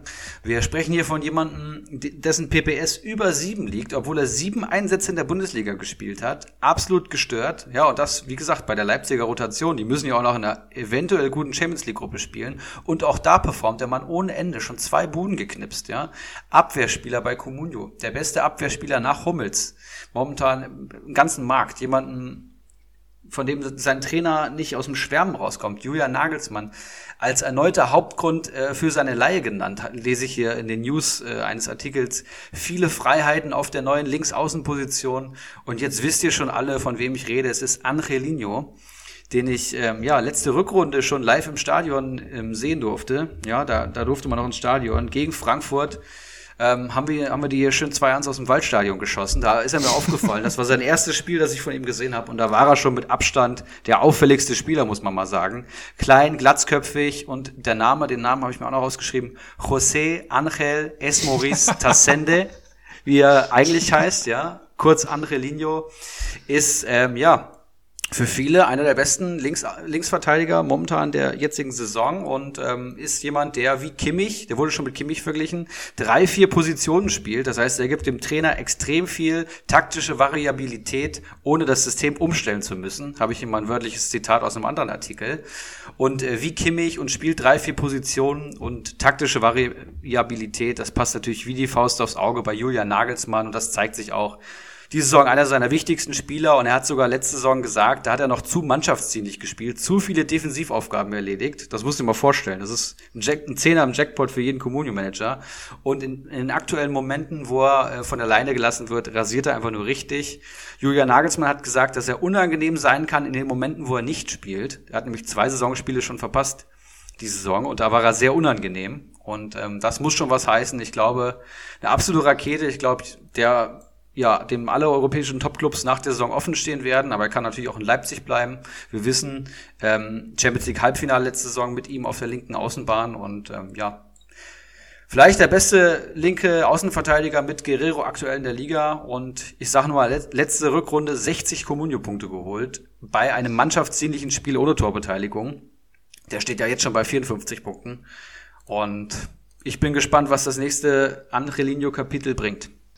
13 Punkte hat er gegen, gegen Freiburg geholt. Ähm, und ich sag mal so, da sollte der ja gar nicht spielen. Wups, hast du 9 Millionen auf der Bank sitzen. Viel Spaß. Ich guck mal hier gerade äh, die nächsten Gegner. Frankfurt, da wird er spielen. Dann Paris unter der Woche wird er auch spielen. Dann samstags gegen Bielefeld. Uh -uh, kein Angelino. Dann äh, unter der Woche geht's weiter Champions League hier gegen Basakshir oder wie sie heißen. Wird er spielen. Dann am Wochenende Bayern wird er spielen, leider nicht punkten, sorry. Dann gegen Manchester United wird er spielen, dann in der Bundesliga gegen Bremen wird er nicht spielen, sorry. Und da hast du da jedes Mal 10 Millionen auf der Bank sitzen, Leute. Wout Weghorst ist der Go-To-Guy, der wird äh, Schalke, Köln, Bremen, der wird die alle kaputt schießen. Und dementsprechend können wir hier das 4-0 eigentlich verkünden ähm, und den Sack zumachen. Oder hast du noch irgendwas zu sagen? Du stellst meinem Angelino einem der Spieler, einer der Entdeckungen der aktuellen Saison, Weghorst entgegen, der seit zwei Saisons wirklich mal einen Durchhänger hatte und so einen Durchhänger hat er selten gehabt. Ja, das, das tut mir schon fast weh. Die nächsten beiden Heimspiele Bielefeld und Bremen und Angelino hat auch schon drei äh, Bundesliga-Tore geschossen, sehe ich hier gerade. Und ja, ich bin einfach nur Fan. Ich habe richtig Bock auf den Kerl. Ist einer der Hauptgründe, warum ich Champions League gucke bei Leipzig momentan. Ja, ist natürlich richtig. Der, der ist ja ein super Fußballer. Nur wie gesagt, gegen Bremen und Bielefeld Mm kein Angelino. Dementsprechend äh, sehr, sehr mutig, wer da seine Kohle jetzt auf Angelino setzt. Für neun Millionen würde ich ihn tatsächlich eher verkaufen. Aber ähm, das ist natürlich das alte Lied. Sollte man sich so einen Spieler holen, der auch europäisch vertreten ist und ja, mit Weghorst oder auch ein André Silva, wie ich ihn im Team habe, um hier nochmal meine Jungs zu pushen. Ähm, das, das sind halt wirklich äh, sichere Leute und dementsprechend, wie gesagt, gegen Freiburg, er hätte auf der Bank gesessen. Ich glaube, Halzenberg war es, der sich da irgendwie beim Aufwärmen verletzt. Ähm, ja, dementsprechend bin ich sehr gespannt, wie es dann ähm, in der Umfrage aussehen wird. Äh, wie gesagt, wenn, wenn Erik jetzt hier nicht nochmal reingrätscht, nochmal der Hinweis, nimmt daran teil, kommt in die Facebook-Gruppe und vor allem kommentiert auch drunter.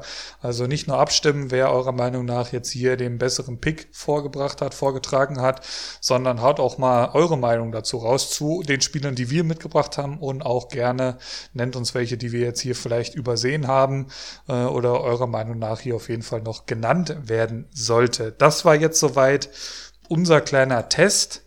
Ähm, es ist so ein bisschen so eine, so eine Abwandlung. Also wir hatten ja auch schon immer mal wieder ein Quiz eine ganze Zeit. Da hast du mich ziemlich rasiert äh, über Wochen hinweg, meine ich mich zu erinnern. Ähm, ganz, ganz dunkle, dunkle Tage waren das da von mir. Ähm, ich, bin, ich bin gespannt, wie es jetzt ausgeht. Ähm, ja, ich würde sagen, apropos Facebook-Gruppe, gehen wir dann noch mal so ein bisschen, ähm, schließen wir das Kapitel Battle und, und schauen wir uns noch so ein bisschen, damit wir auch wir zwei wieder zueinander finden, so ein bisschen unsere Facebook-Gruppe an, Erik. Sehr gerne, Philipp. Unser Baby, ne? und da kommen wir wieder zusammen, egal wer das Battle gewinnt. Ähm, ja, der erste Kommentar unter dem Post ist von Marco Klausen und der fragt, mich würde interessieren, wie bei euch Transfers untereinander ablaufen. Äh, bei uns gibt es eine WhatsApp-Gruppe, in der Spiele angeboten werden, bevor sie an den PC verkauft werden. Dann gibt es quasi ein Wettbieten. Sollten mehrere Interesse, Interesse haben und äh, hat jemand Interesse an einem Spieler, der nicht unbedingt zum Verkauf steht, wird auch das in der Gruppe mitgeteilt. Ja, es werden also keine Transfers privat unter zwei Managern abgewickelt. Wie ist das so bei euch mit 18 Managern? Und da kann ich sagen, wir haben drei Ligen mit 18, 18 und 20 Managern. Wir haben eine Communio WhatsApp-Gruppe, wo alle Manager drin sind. Da könnt ihr euch vorstellen, was da am Wochenende los ist. Und jede Liga hat nochmal eine eigene Transfergruppe, wo nur ähm, Transfers aus den Ligen reingepostet werden. Ähm, bei uns kann jeder machen, was er möchte. Ne? Es gibt kein Wettbieten, kein offizielles und es wird viel privat geklärt. Oftmals ist es so, dass wenn jemand Spieler an den Computer gerade verkaufen wollen würde, er die nochmal ins Schaufenster stellt in unserer Community ja. WhatsApp-Gruppe.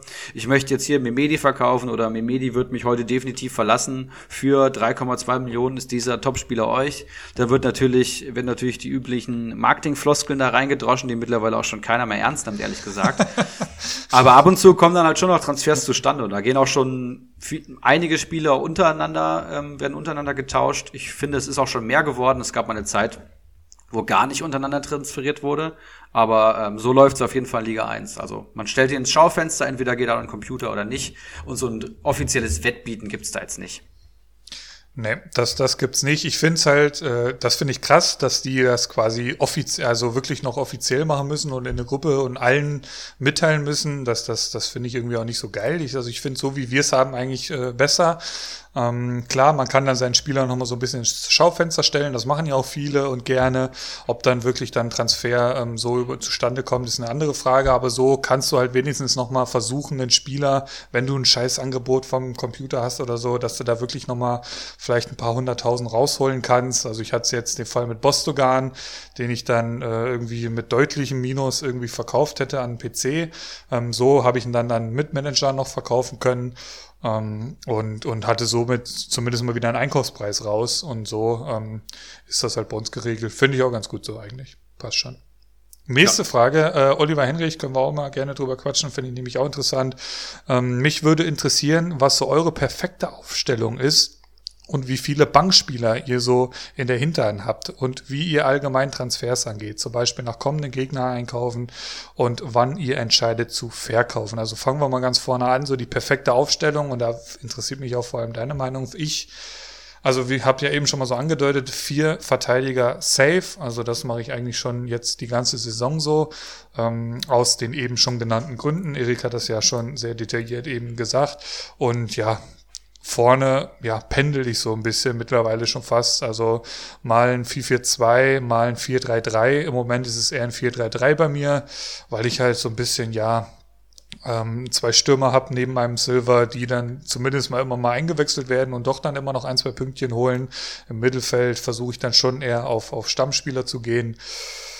Aber so ist so meine Denke. Wie sieht's da bei dir aus? Ja, also ich präferiere auf jeden Fall eine Viererkette. Also wir spielen ja äh, Basic Communio Player und man hat genau. die Auswahl aus fünf Formationen. 4-4-2, 3-4-3, 3-5-2, 4-3-3 und 4-5-1 sehe ich hier gerade. Das heißt Viererkette auf jeden Fall. Dann ist halt die Frage, ob drei, vier oder fünf Mittelfeldspieler. Und ich will auf jeden Fall Stürmer haben. Ne? Das heißt, mit einem Stürmer gehe ich äh, ungern. Habe ich früher tatsächlich noch mehr gemacht. Da habe ich immer geschaut, dass ich defensive Stabilität hat und einen hohen PPS. Mittlerweile will ich eine richtig geile Viererkette hinten stehen haben und vorne ein paar Knipser. Im Mittelfeld muss man mal schauen, wie man es füllt. Ähm, ja, also ich meine meine Wunschaufstellung ist eigentlich immer 4-4-2, würde ich sagen. Mhm. Ja. Ähm, er hat ja noch was gefragt hier, äh, wie ihr so allgemein Transfers angeht, was so kommende Gegner äh, angeht und äh, wann ihr entscheidet zu verkaufen. Und das ist ja, ja, sind wir eben auch schon mehr oder weniger drauf eingegangen. Also wann entscheide ich zu verkaufen? Einmal, klar, will ich bestmöglich eigentlich oder bestenfalls immer halbwegs über dem Einkaufspreis liegen. Ähm, gerne natürlich deutlich, aber ähm, natürlich im Minus verkauft man nicht sehr gerne. Aber auch das ist schon vor vorgekommen, auch schon in dieser Saison, gerade wenn ich dann beispielsweise, keine Ahnung, mir einen Spieler ins Team holen konnte, bei dem ich deutlich mehr Potenzial sehe. Beispielsweise, keine Ahnung, ich habe einen Bostogan für beispielsweise jetzt sagen wir mal eins, zwei verkauft, weil ich gesehen habe, oder einen Tag vorher ein Otavio für genau den gleichen Preis oder ich glaube ein bisschen mehr ähm, einkaufen konnte und dementsprechend musste ich halt äh, irgendwas noch verkaufen. Ähm, dann dann gehe ich auch mal ins Minus, aber natürlich versuche ich schon eher nicht im Minus zu verkaufen. Wie siehst du? Wie siehst du das? Ja, ich finde es schwierig, das äh, so abzuhandeln. Es kommt natürlich immer auf die Situation an, aber bei den Verkäufen mache ich es immer so, dass ich mir re in regelmäßigen Abständen schaue, wie die Jungs performen. Das heißt nicht jeden Tag, sondern halt nach jedem Spieltag und das immer so in Relation zum Marktwert stelle. Und dann ist natürlich auch mal wichtig, fällt der Marktwert tendenziell oder steigt er, ne? Ähm, Länderspielpause war jetzt, da musst du dir schon überlegen von Anfang an, wen möchtest du halten, wen schleppst du durch und wen verkaufst ja. du vielleicht bleibt der Marktwert stabil oder nicht. Also es ist immer ein sehr, sehr vielschichtiges Spiel. Ne? Also ich könnte es jetzt nicht so pauschalisieren. Ich habe oftmals das so, dass halt ein Wunschspieler am Markt ist, dann biete ich mein Geld, was ich für ihn ausgeben würde. Und wenn ich ihn dann bekomme, dann überlege ich mir dann erst, was ich mache. Ne? Also wen ich verkaufen könnte, weil den wollte ich dann meistens unbedingt. Und dann würde auch Marktwert steigen, wenn ich ihn schon hole.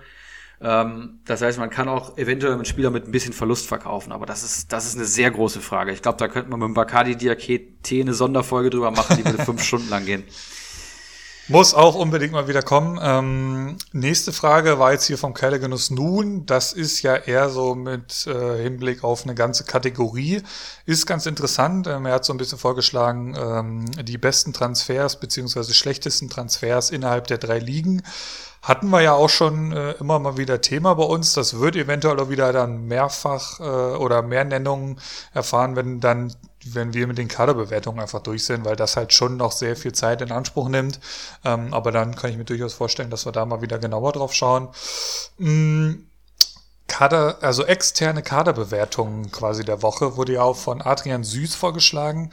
Ähm, für, für einfach Zuhörer, die nicht in unseren Ligen spielen, das ist, finde ich, sehr gut. Hat ja auch sehr äh, Anklang gefunden. Und ähm, wir hatten jetzt im Vorfeld schon mal kurz drüber gequatscht, wie wir sowas dann angehen könnten. Ähm, und da ja sind wir tatsächlich schon an überlegen. Zum Beispiel hatten wir jetzt vorgeschlagen, keine Ahnung, wir erstellen quasi wie so ein Formular, weil um einen Kader zu bewerten, ähm, der uns hier einfach vorgelegt wird, müssen wir halt auch noch so ein paar andere, sag ich mal, Eckpunkte haben, wie, äh, wie viele seid ihr in der Liga? Seid ihr auch wirklich eine aktive Liga? Ähm, wie startet ihr? Also kriegt ihr ein Team zugelost äh, oder fangt ihr wie wir auch mit 40 Millionen an? Lauter so ein Kram, ähm, da sind wir jetzt, ja, das, das haben wir uns für die Zukunft notiert, werden wir auf jeden Fall machen, weil das jetzt tatsächlich auch schon mehrfach genannt wurde. Und ähm, das, das wird dann, das wird dann im Laufe der Saison auf jeden Fall mal kommen. Ähm, ja, willst du mal weitermachen? Ja, genau. Also Kaderbewertung ähm, extern finde ich extrem stark und werden wir auf jeden Fall machen, wenn wir durch sind. Ich glaube, wir haben noch sieben oder acht Kader zu bewerten, die was eingereicht haben. Ähm, dann sind wir da durch und dann wird das auf jeden Fall äh, was werden. Ne? Und es ist auch mega interessant. Also ich glaube, das hilft allen. Das stimmt. Dann ja. Janik Heim, Quizrunden sind der Hammer. Danke. Die haben mir auch sehr viel Spaß gemacht, aber ich habe halt noch keine Gegner hier im Podcast gehabt, muss man auch so sagen. Deswegen das Format ja heute, in dem der Philipp mir jetzt schon mal besser gefallen hat als bei diesen Quizfragen. Muss Boah, schauen, da war, was da war ich echt nicht gut, ne? Mein Gott, ey. Und muss man wirklich mal sagen, wir haben einige Leute in unseren Ligen, gegen die hätte ich im Quiz keine Chance. Also wenn ich an Geronimo Jim denke, was der für ein Fußballwissen hat, da bin ich wirklich ein ganz, ganz, ganz, ganz kleines Licht tatsächlich. Und darauf, also und darauf wird es wahrscheinlich auch eher hinauslaufen. Irgendwie so Biete Ericsson oder so, irgendwie sowas da, da, sowas wird es dann vielleicht äh, in Zukunft mal geben. Ich werde mir da was ja. einfallen lassen. Wir haben ja auch äh, alle vorzulangen einen Gast, auch nächste Woche wieder. Ähm, wollen wir den schon ankündigen, Erik? Äh, machen, machen wir am Folgenende, glaube ich. Machen wir am Folgenende, ja. sehr gut. Ähm, was haben wir denn hier noch, bevor wir jetzt hier wollen, hier auch keinen überne übergehen? Ich finde es mal ganz spannend, vielleicht weil ich selbst auch gerade in dieser äh, gerade vor dieser schwierigen Wahl stehe, wenn ich mal eine Kaderanalyse mache bei einem Manager, der aus einem Minus kommt, der aus dem Minus kommen muss. Hat auch eine unterschiedliche Meinung, wie ihr verkaufen würdet. Ja, ähm, ich sehe schon, das ist jetzt äh, hier aktuell schwierig. Klar, da ist dann auch wieder eher so der Fall, wenn wir deinen Kader haben und dementsprechend so die ganzen Zahlen, Daten, Fakten so drumherum. Ähm, aber auch das können wir sehr, sehr gerne dann auf jeden Fall in Zukunft machen.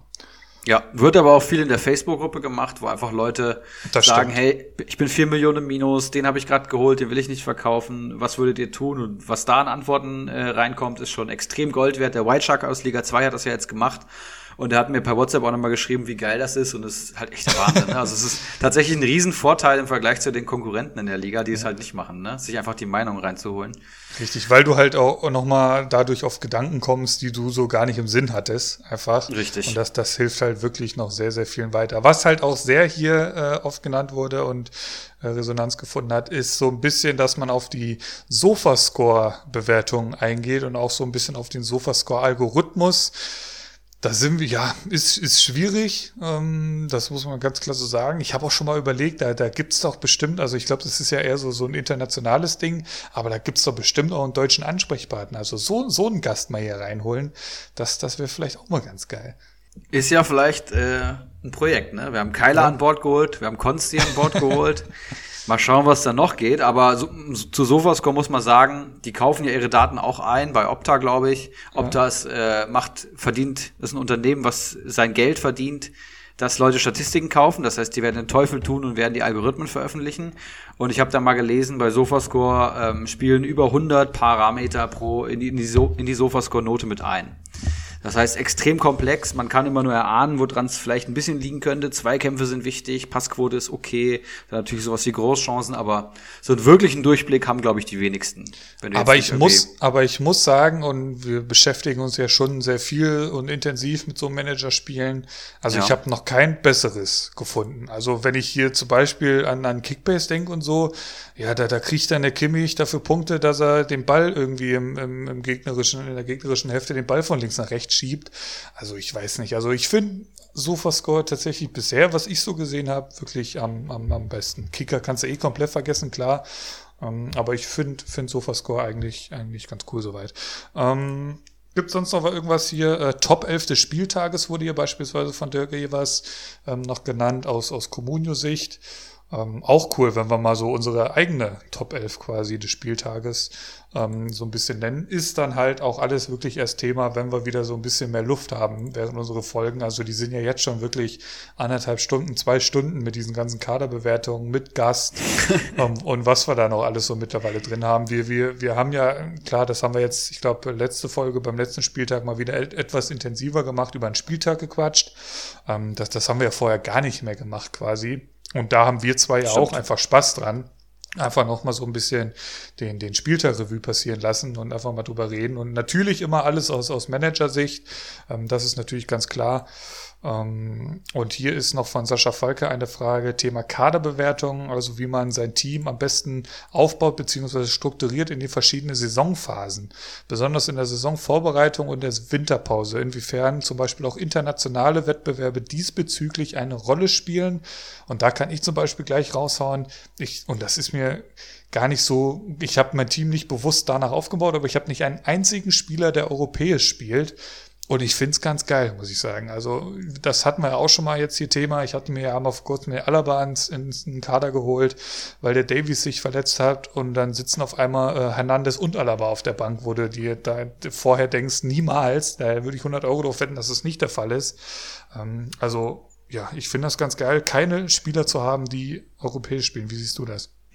Ja, also ich diese Saison ist natürlich besonders krass, aber ich schaue ja, auch das immer, dass ich, dass ich halt wenig rausrotierende habe. Ich habe jetzt aktuell Mukiele und Paulsen im Kader, die aber auch nur im Kader, weil sie eigentlich immer gespielt haben, wenn sie fit waren. Das ist in Dienst 1, das kann man schon ähm, gut festmachen, wer ein Rotationskandidat ist und wer nicht. Und weil am neunten Spieltag sie zu Hause gegen Arminia Bielefeld spielen, was so das perfekte Los für den Keiler Cup ist. Und da dachte ich mir, zwei Leipzig, Leipziger im Team, perfekt. Die Frage ist nur, wie hoch sie gewinnen und wer die Tore macht. Aber ansonsten ist Philips Taktik schon, glaube ich, ganz gut. Also jetzt gerade unberechenbar alles. Wer muss in Quarantäne, wer nicht. Ich habe gesehen, Haaland muss jetzt in Quarantäne irgendwie. ja. Und, und Sirlot auch bei Leipzig. Da freuen sich die Pausenbesitzer natürlich. Aber es ist wirklich unberechenbar. Ne? Ich hatte ja am Anfang Kramaric. Ähm, sechs Tore in drei Spielen und dann halt einfach Corona. Es ist halt unberechenbar. Und wenn du einen Dost hast, zum Beispiel, der fährt nicht zur Nationalmannschaft, der chillt hier in Frankfurt, ja, der chillt am Main, spielt Pokémon Go und äh, das reicht, ne? Dann, äh, dann infiziert er sich auch nicht. Und, und, und äh, wie du schon sagst, das ist halt gerade die Saison, dass das dieses Programm ist so brutal, auch gerade jetzt, ich glaube, die haben jetzt dann, dann zwischen den Jahren nochmal so ein bisschen Pause, aber dann geht's dann im Januar auch schon wieder recht zügig weiter. Dann spielen die, keine Ahnung, bis Mai wahrscheinlich durch oder so. Ich weiß gar nicht, wann die Saison dann offiziell aufhört. Dann spielen die da noch eine EM und dann geht das, das, dann geht das ja schon wieder von vorne los quasi. Ähm, aber halt dann wieder wesentlich entzerrter gehe ich jetzt einfach mal von aus. Hoffen, hoffen wir natürlich auch alle so ein bisschen. Hoffentlich auch natürlich wieder irgendwo vor Zuschauern. Aber aktuell ähm, sehe ich es auch so mit, mit Spielern, die europäisch spielen. Ganz, ganz, ganz, ganz vorsichtig. Ja. Und damit haben wir tatsächlich fast anderthalb Stunden voll gemacht. Wir wollten es eigentlich quick and dirty ja. heute machen, ne? Weißt du, weißt du, äh, Erik, heute ist, heute ist äh, Spezialfolge, da bleiben wir bestimmt unter einer Stunde. Ja, wir müssen es ja auch nicht so ausufern lassen. Wir machen nur kurz die Statistiken, machen ein bisschen das Battle, dann sind wir durch. Vielleicht auch eine Dreiviertelstunde. Und zack, die Realität holt dich so schnell ein. Aber für mich immer das beste Zeichen dann, ähm, wenn das Gespräch so schnell ver verfliegt und auf einmal sind es anderthalb Stunden, das spricht ja auch für, für ähm, den Spaßfaktor, ne? Und sehr, sehr geil am, am Montagabend immer Podcast aufzunehmen. Ich lieb's ja schon. Ja, und, und äh, diese, diese Freude, die ich mir jetzt so über die letzten anderthalb Stunden aufgebaut habe, ist dann auch schon wieder ratzfatz verflogen. Erneute körperliche Probleme bei Boyata. Und mit, und mit diesem, mit diesem Nackenschlag äh, würde ich sagen, machen wir für heute den Deckel drauf. Gott sei Dank habe ich ihn auf dem Markt. Ich werde ihn selbstverständlich nicht verkaufen. Der spielt dann am Wochenende eh. Wir kennen ja alle. Ähm, ich würde sagen, eine Stunde dreißig passt soweit. Äh, wer besucht uns denn nächste Woche? Es wird Keggy sein aus Liga 2. Mm. Jemand, der mit dir gerade in der Liga spielt, der treuer Hörer des Podcasts ist und der einen extrem starken Saisonstart hatte, der jetzt schon Millionen erwirtschaftet hat ohne Ende. Der würde uns nächste ähm, Folge mehr drüber erzählen können. Ich bin fast schon neidisch auf dem seinen Kader. Ich habe neulich mal der reingeschaut. Der hat einen brutalen Kader, wirklich. Wahnsinn. Also ich und da, ähm, ich habe das ja letzte Saison so ein bisschen mitbekommen, da hat er ja, glaube ich, auch neu angefangen oder nee, mit mir dann quasi ähm, vor ja. zwei Jahren dann schon. Da, da war es ja damals was man so gehört hat, eher so ein Bacardi Diakite 2.0 Kader. Ich bin gespannt, ähm, ob, er, ob er das diese Saison auch noch so hat oder ob er da mittlerweile seine Quellen ein wenig erweitert hat. Ich glaube, ihr zwei habt ja auch Kontakt, hattest du schon mal so ein bisschen erzählt. Ja. Ähm, bin, ich, bin ich sehr gespannt drauf. Ein guter Freund von uns. Äh, ich freue mich mal wieder von ihm zu hören. Ist ja dann vor einer Weile hier weggezogen. Ähm, ja, Keki, ich freue mich auf dich und ich würde sagen, für heute machen wir den Deckel drauf. Bleibt gesund. Wir hören uns nächste Woche wieder. Einen guten Spieltag. Bis dahin. Ciao, ciao. Bleibt gesund. Ich möchte nochmal sagen, wenn ihr es hier hört und ähm, Bock, habt, Bock habt, Gast zu sein, dann meldet euch bei uns. Wir haben aktuell noch drei oder vier Gäste in der Pipeline, aber danach ähm, ist, ist äh, unbesetzt und kommt einfach hier rein. Es macht jedem Spaß, der Gast ist. Bleibt gesund. Tschö. Einen Handkuss den Damen und einen schönen guten Abend den Herren und der Jugend. In diesem Sinne, es war mir eine Ehre für Sie zu arbeiten. Ich, machen Sie es gut. Schönen Abend noch.